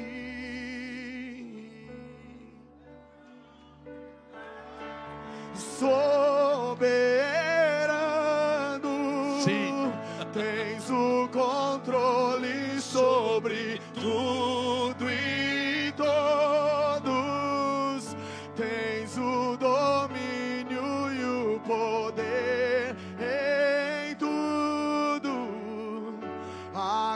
glória e majestade estão em ti. Sim. Deixa eu te falar. Aceitar a Cristo é diferente de viver com Cristo. Por isso que convertido não é quem aceitou a Cristo, é quem abandonou o pecado. Convertido não é o, que aceitou, mas o que abandonou a velha criatura. Quem está lutando com ela. Mas, pastor, depois que eu aceitei Jesus é uma luta, pastor. Sabe por que, você tem angústia? Sabe por que você está aí choroso, angustioso? Angustioso não existe, mas agora existe. É no verbo subjuntivo do pretérito imperfeito.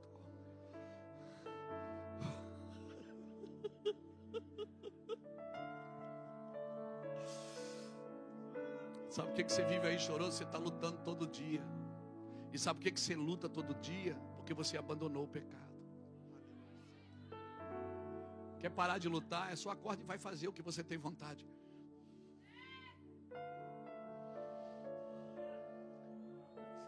Sabe por que, que você tem angústia? Porque você peleja contra o mal. Você consegue botar a Bíblia aqui para mim no telão? Consegue? Consegue? Bota 1 Pedro capítulo 4, versículo 1 aqui. Só para todo mundo ver. 1 Pedro 4, 1.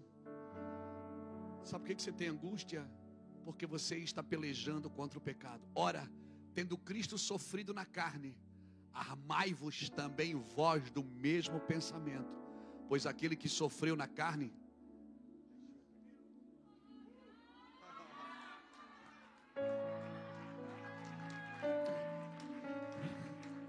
Sabe por que você está sofrendo na carne? Porque você acorda de manhã com vontade de pecar. Mas você não peca porque você ama Cristo. Você não tem vontade de fazer. Mas você não faz. Você tem vontade de dizer, mas não diz. Você tem vontade de bater, mas não bate. Você tem vontade de trair, mas não trai. Você tem vontade de pecar, você tem desejo e tem vontade, mas você luta e diz: não, não, não, não, sai Satanás, e não, e não, demônio. Aí você corre de um lado para o outro, achando que o diabo ficou para trás, ele vem junto, faça, e você diz: não, e aí você diz: por que, que eu vivo nessa angústia? Porque você rompeu com o pecado. 1 Pedro 4,1 é que diz isso. Cristo sofreu aonde? Na carne, porque todo encontro com Deus vai atacar a sua carne, vai romper a carne, vai romper a carne. Se você está sofrendo, seja bem-vindo à escola de Cristo. Por isso que nenhum evangelho sem sofrimento tem relação com Cristo. Então, por favor, tire das suas faixas aquela palavra, pare de sofrer. Minha oração para você é continue sofrendo. Faça uma campanha de sofrimento. E diga, Senhor, fira-me, fira-me de amor, fira minha carne, Senhor. Quando você chegar na eternidade, que você entrasse ali no, no trono, teu trono, aí você entra na direita, assim. Eu não sei porque que é na direita, não podia, podia ser da esquerda, né? Mas é na direita. Da direita tem o trono. E da direita tem o trono e tem alguém sentado nele. E não é um anjo, não tem asa, é, um, é um homem com um corpo glorificado que venceu. Você vai, e você vai ver que é ele, porque a hora que ele, você vê, ele vai levantar e você vai olhar e vai ver as marcas nele. E você diz: Meu Deus, como ele sofreu. Disse: Sim, na carne, na carne. Ele sofreu na carne. Todo homem de Deus sofreu na carne. Seja bem-vindo. Então, mas como que aquele homem tinha tanta promessa e morreu de Covid? E a promessa não parou nele. Ela continua. Eu vejo a igreja colocando as esperanças dela num lugar que não pode lhe dar vida. Irmãos, aceitar o que Jesus fez é diferente de viver o que ele viveu. E eu preciso, a Bíblia diz que se eu morrer com ele, eu viverei com ele. Mas se eu perseverar com ele, com ele eu governarei. Então, é, cara, você pode viver e governar além de viver com Ele, eu também reinarei com Ele em glória. Não há lei de compensação no Evangelho se não for por Cristo. Não existe lei de compensação, irmão. Perseverança é persistir com esperança, perseverança é continuar com determinação. Perseverança é o trabalho duro que você faz depois de todo o trabalho duro que você já fez.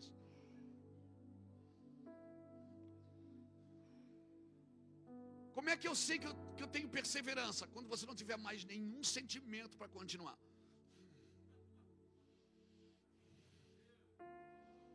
Quando você não tiver mais dinheiro para continuar, mas vontade para continuar, aí só o que resta é a perseverança. Mas, pastor, tem que acabar tudo para vir perseverança? Porque a tribulação é que produz a perseverança. Romanos 5,3 diz que a tribulação produz a perseverança. Então é impossível você ter perseverança sem passar por um caminho de tribulação. A perseverança produz a experiência. E a experiência produz esperança, e esperança não traz confusão, porque o amor de Deus é derramado em nossos corações pelo Espírito Santo. Essa para mim é a diferença de viver um mover e viver um movimento. Um mover de Deus, gente. Quem move é Deus. O movimento pode ser eu que esteja movendo e achar que eu estou vivendo um mover de Deus. O mover de Deus, quem move é Ele. Não sou eu que movo o mover. Quem move é Deus. Então, nós precisamos entender isso. E se prepare. Se você carrega uma palavra que confronta, que confronta toda a estabilidade na carne, irmão. Se prepare para se tornar alguém indigesto para essa geração.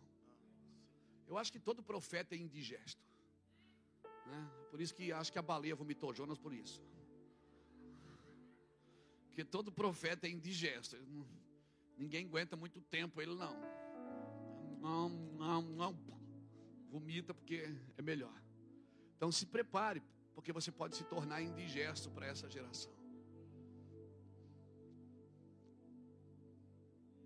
Amém?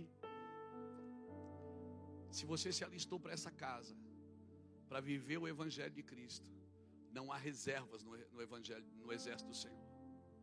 Se você está procurando uma aposentadoria no final da sua carreira eclesiástica, faça um curso público. Esse não é seu lugar. Porque nesse lugar, eu acho que o grande defeito da igreja é que ela jubila os velhos. Ela tira os velhos, os irmãos mais velhos, de perto dos irmãos mais novos. Irmãos que viveram balizadores de segurança. Então eu oro para que a gente entenda isso. Porque o mundo, irmão, está nos preparando para uma cadeia de domínio. O cenário político, ele não favorece a igreja. O, o, cenário do mundo não favorece a igreja. Então nós estamos sendo preparados para ser dominados. Dominados pelo comércio, dominados pela indústria, dominados pela mídia, pela cultura, pela, pela ideologia política de controle. Uma cadeia de domínio que determina o que você vai ter, o que você vai ser, o que você vai fazer. Porque o sistema treina você para isso, para uma cosmovisão materialista. E Deus quer matar a sua carne. Deus quer matar a sua carne. Então se prepare para um encontro com Ele. Se prepare para sair mancando do encontro.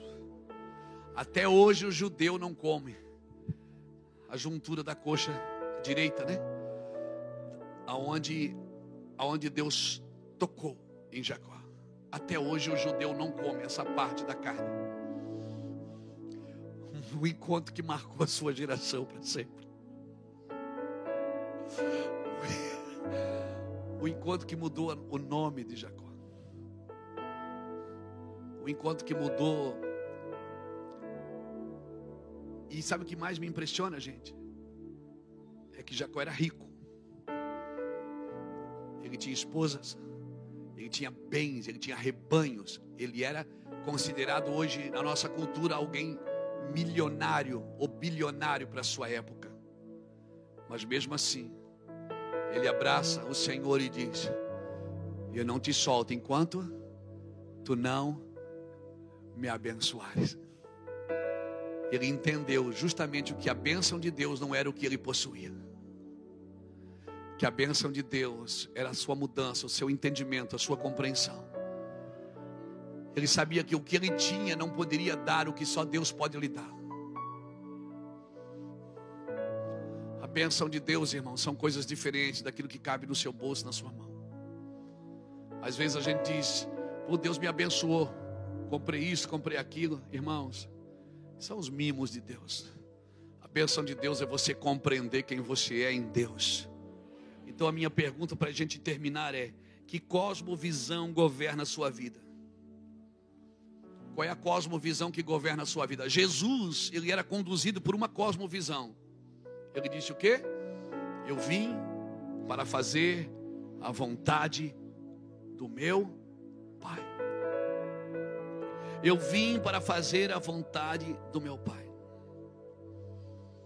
Eu quero sim, irmãos. Eu quero que nos próximos dias a gente tenha esse entendimento. Eu que vim fazer a vontade do meu Pai. Eu não vim fazer um ministério grande. Eu não vim encher igreja. Eu vim fazer a vontade do meu pai. Se isso é a vontade dele, nós vamos fazer também. Sem problema nenhum. Eu não tenho medo de gente. Não tenho medo de crescimento. Desde que o crescimento não me roube da direção. E também não queremos ter uma igreja cheia de gente vazia. Que não sabe discernir a mão direita da esquerda. Que tem medo até da sua sombra.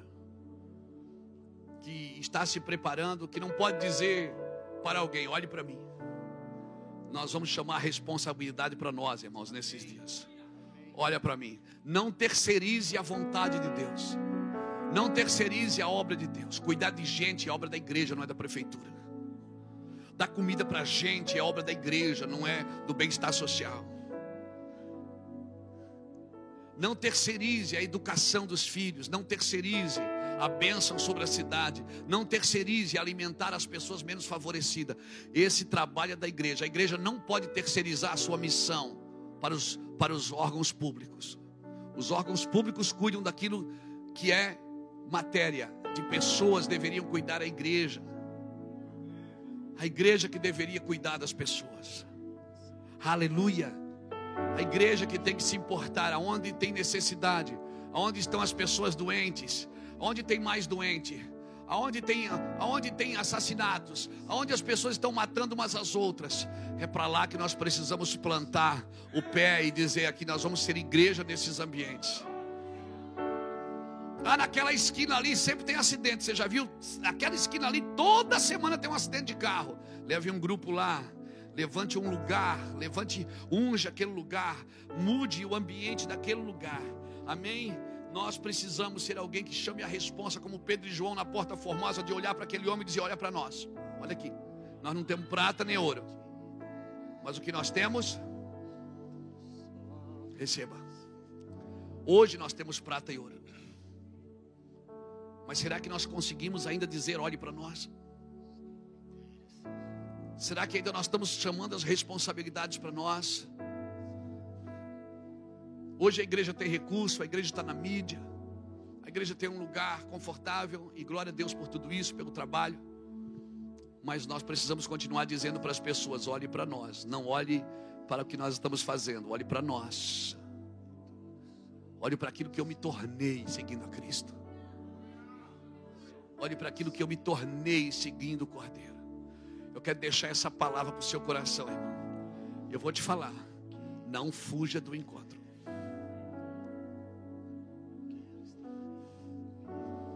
Não fuja. Porque nos próximos dias, talvez comece hoje. Eu creio que para alguns já começou hoje. Nós vamos sair mancando mesmo, Júnior. Alguns encontros nós vamos sair derrubados, perdidos, derrotados, mas alegres. Porque o Senhor tocou na nossa carne. Amém. Eu deixo essa palavra ao seu coração. Eu acho que a gente pode orar, a gente pode adorar mais um pouco.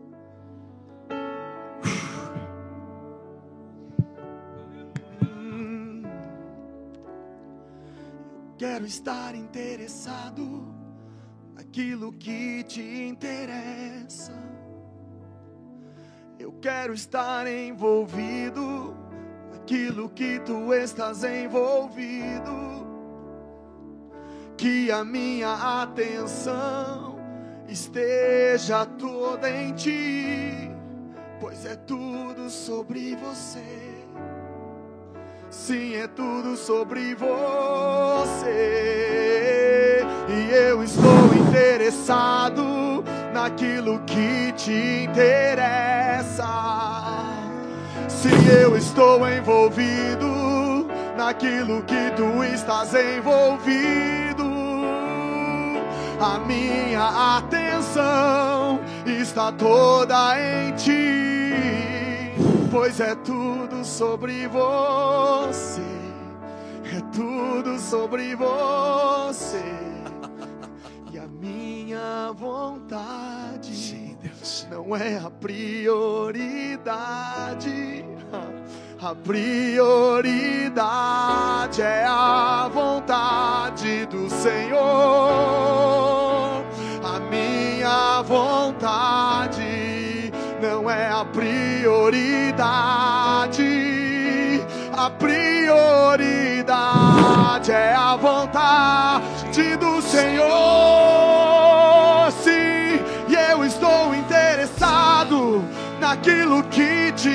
Interessa. Sim, eu estou envolvido naquilo que tu estás envolvido. Sim, a minha atenção está toda em você, pois é tudo sobre ti, Senhor, é tudo sobre ti. Vontade, vamos fazer essa oração, não é prioridade. A prioridade é a vontade do Senhor. A minha vontade não é a prioridade. A prioridade vontade do Senhor. Mais uma vez declare: e a minha vontade não é a prioridade. A prioridade é a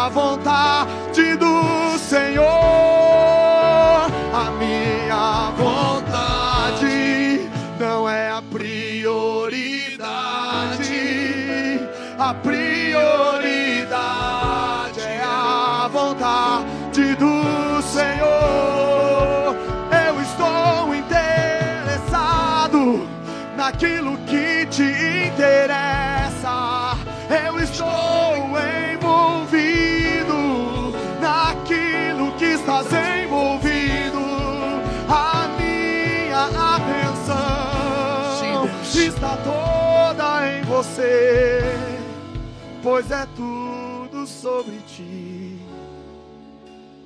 Tudo sobre ti. Aleluia. Tá denso o ar, irmão. O ar tá denso aqui. Eu creio que Deus ministrou na gente. Ficou claro, eu acho que onde nós precisamos voltar. Coração puro, uma, uma boa consciência e uma fé não fingida. Uma fé firmada uma fé sólida, uma fé que não se move por circunstâncias, mas se move. Se Deus fizer, amém. Se não fizer, também amém. Se der certo, amém. Mas eu vou continuar, nada vai me parar. Nada vai me parar. Eu acredito nisso, irmãos. Eu estou com muita alegria para fazer andar nos próximos dias. Ah, eu estou muito motivado. Como diz lá no sul, eu estou com muita alegria na minha felicidade. Estou crendo que Deus está fazendo algo. Está claro. Está claro. E eu quero isso, eu não quero ficar de fora. Eu não suportaria ficar de fora de um movimento do Senhor. Depois de tantos anos, eu ficar estagnado e Deus trabalhando e eu sentado, como se Deus não estivesse fazendo nada. Eu estou motivado, irmãos. Eu já falava para os meus irmãos onde a gente está hospedado, dizendo: Eu estou motivado. Eu acho que eu tomei gasolina azul, porque eu estou com vontade de fazer mais. Eu estou eu estou ativado. Eu não vejo a hora do dia amanhecer para sair da cama, para continuar. Eu quero mais. Talvez se terminasse hoje, Jesus me recolhesse, estava tudo certo, irmão. Eu estava feliz, porque eu acho que eu já cheguei em alguns lugares que eu que eu almejava. Eu só queria ser o pastor da tarde da bênção. E hoje nós temos andado no mundo pregando o evangelho. Eu já fui em mais de 50 países pregar o evangelho. Plantamos igreja quase todo mês. Obras missionárias, obras sociais. Nós não conseguimos atender tudo que tem para fazer. casamento abençoado, filhos abençoados, minhas netas abençoadas, seis meninas. Porque quem cria os filhos pode mimar os netos, mas quem mima os filhos vai ter que criar os netos. Então eu, eu mimo as minhas netas porque nós criamos nossos filhos. Então estou vivendo aquele, sabe aquele, aquele vo, o vovô da sala. Estou vivendo talvez os melhores tempos. Então está tudo certo. Se parar aqui está ótimo demais. Já construímos uma história. Mas eu sei que tem mais, irmão. Canaã, eu sei que é bem pertinho, está chegando. Eu sei que tem mais, e, e se Deus está falando, e eu creio que Ele está falando, e eu sei que tudo que Ele está falando é verdade. Os melhores anos de muitos ministérios estão por vir coisa que você não viveu ainda em 20 anos, você vai viver em 20 dias, vai viver talvez em 20 semanas, em 20 meses, você vai viver algo sobrenatural, coisa que você não viveu ainda. Eu jamais imaginei que nós poderíamos fazer e viver o que estamos vivendo. Cara, eu não me preparei para isso. Eu não estudei para tudo isso. Eu nem tenho estrutura física, emocional ou financeira para suportar tudo isso. Mas Deus fez, e se Deus fez, eu estou dentro. Agora, quando Deus pega você pela mão e leva no meio de um vale de ossos secos, não é para você dizer, ah, os ossos estão secos, estão secos. Nós não precisamos mais saber que os ossos estão secos. Nós precisamos de alguém que olhe para os ossos com determinação e diga: ossos secos, vivam, vivam. Nós não precisamos mais de ninguém dizer: ó, oh, está seco, está seco. Não, nós precisamos de alguém dizendo: ossos vivam. Fortaleza acorda, Ceará acorda, Nordeste acorda. Tem muita coisa para ser feita. Nós não vamos ficar ao redor das nossas mesas, nas nossas obsessões, nas nossas elocubrações, nas nossas loucuras gospel. Não, nós vamos para cima, vamos fazer algo. Vamos mexer em músculos que nós nunca mexemos. Vamos tocar coisas que nós nunca tocamos. Vamos se expor. Vamos nos permitir ser afetados por essa unção, por essa glória. Vamos entrar nesse lugar, irmãos. Mas você crê mesmo que o peixe engolou, engoliu Jonas? Creio. E eu creio também que Jonas pode ter engolido peixe, se for o caso. Se a Bíblia disser que foi Jonas que engoliu, eu creio também. Eu preciso me ousar a crer em coisas que ninguém mais acredita. Eu preciso ousar a fazer coisas que ninguém mais quer fazer. Porque não dá ibope. Porque não aparece. Eu estou disposto, irmãos. Então não perde tempo com coisa tola, irmão. Não gasta tempo com essas elocubrações loucas, nocivas conversas intermináveis, filosofias de vida. Viva uma fé, uma fé doida, irmão. Uma fé de um homem algemado na frente de um rei. E o rei dizia: solta ele. E ele dizia: Eu não quero ser solto, eu quero ir para Roma. Mas solta ele. Não, eu não quero ser solto. Você não, eu estou te liberando. Quem falou? Você é meu prisioneiro, eu quero te liberar. Não, Agripa, eu não sou seu prisioneiro, eu sou prisioneiro de Cristo. Eu sou prisioneiro daquilo que eu creio. Ah, levanta essa mãozona para o céu e dá um glória a Deus de crente aí. Glória ao nome de Jesus. Glória a Deus. Glória a Deus. Sim! distração. Sim! Nossos olhos em ti. Sem fixos nossos olhos em Livra-nos de todo tipo de distração. E fixa os nossos olhos. Fixa os nossos olhos em ti. Receba essa palavra, querido. Eu declaro essa palavra sobre a sua vida. Eu declaro essa palavra sobre o seu ministério. Eu declaro essa palavra sobre a sua casa, sobre sua família. Eu declaro essa palavra sobre seus filhos. Eu declaro essa palavra sobre o seu chamado. Eu declaro essa palavra sobre um novo tempo na sua vida. Eu declaro essa palavra, um novo tempo na sua vida.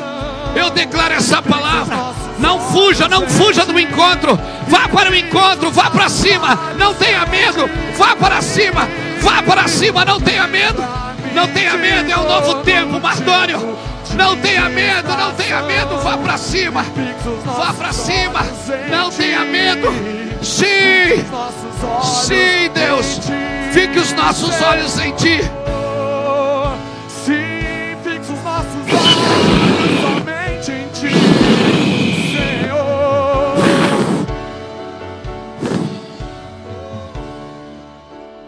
Receba essa palavra na sua vida. Livra-nos de todo Sim, tipo receba. Receba esse tempo. E fixa os nossos olhos, Fica os nossos olhos em ti, Jesus. E fixa os nossos Fixa os olhos, nossos em olhos em ti, Jesus. Fixa. E livra-nos de todo tipo de distração. E foca os nossos olhos em ti. Os nossos olhos em ti. Levante suas mãos, aplauda o Senhor bem forte.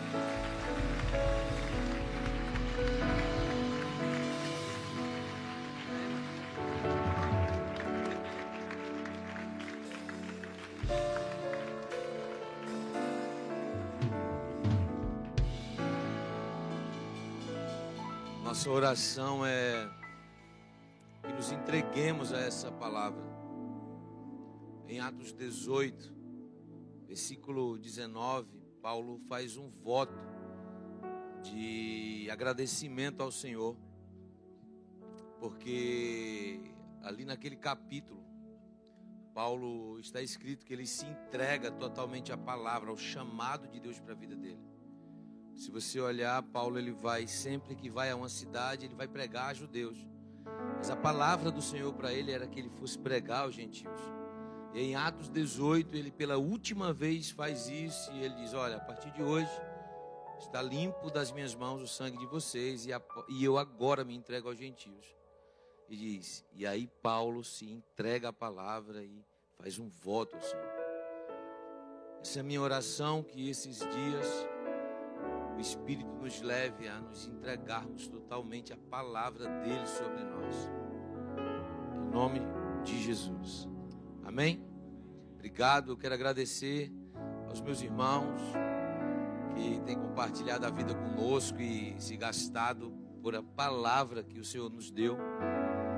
Irmãos que estão lá no estacionamento, você nem viu, ele escolheu estar lá servindo, cuidando dos carros. Irmãos que estão aí no serviço irmãos que estavam aqui no acolhimento, irmãos que estão ali na sala de oração, para que esses dias pudessem ter acontecido. Muito obrigado a vocês. Obrigado por você ter vindo. Deus abençoe. Você volte para sua casa, preenchido pelo Espírito, iluminado no seu interior, para viver a vontade de Deus. Amém? Deus abençoe.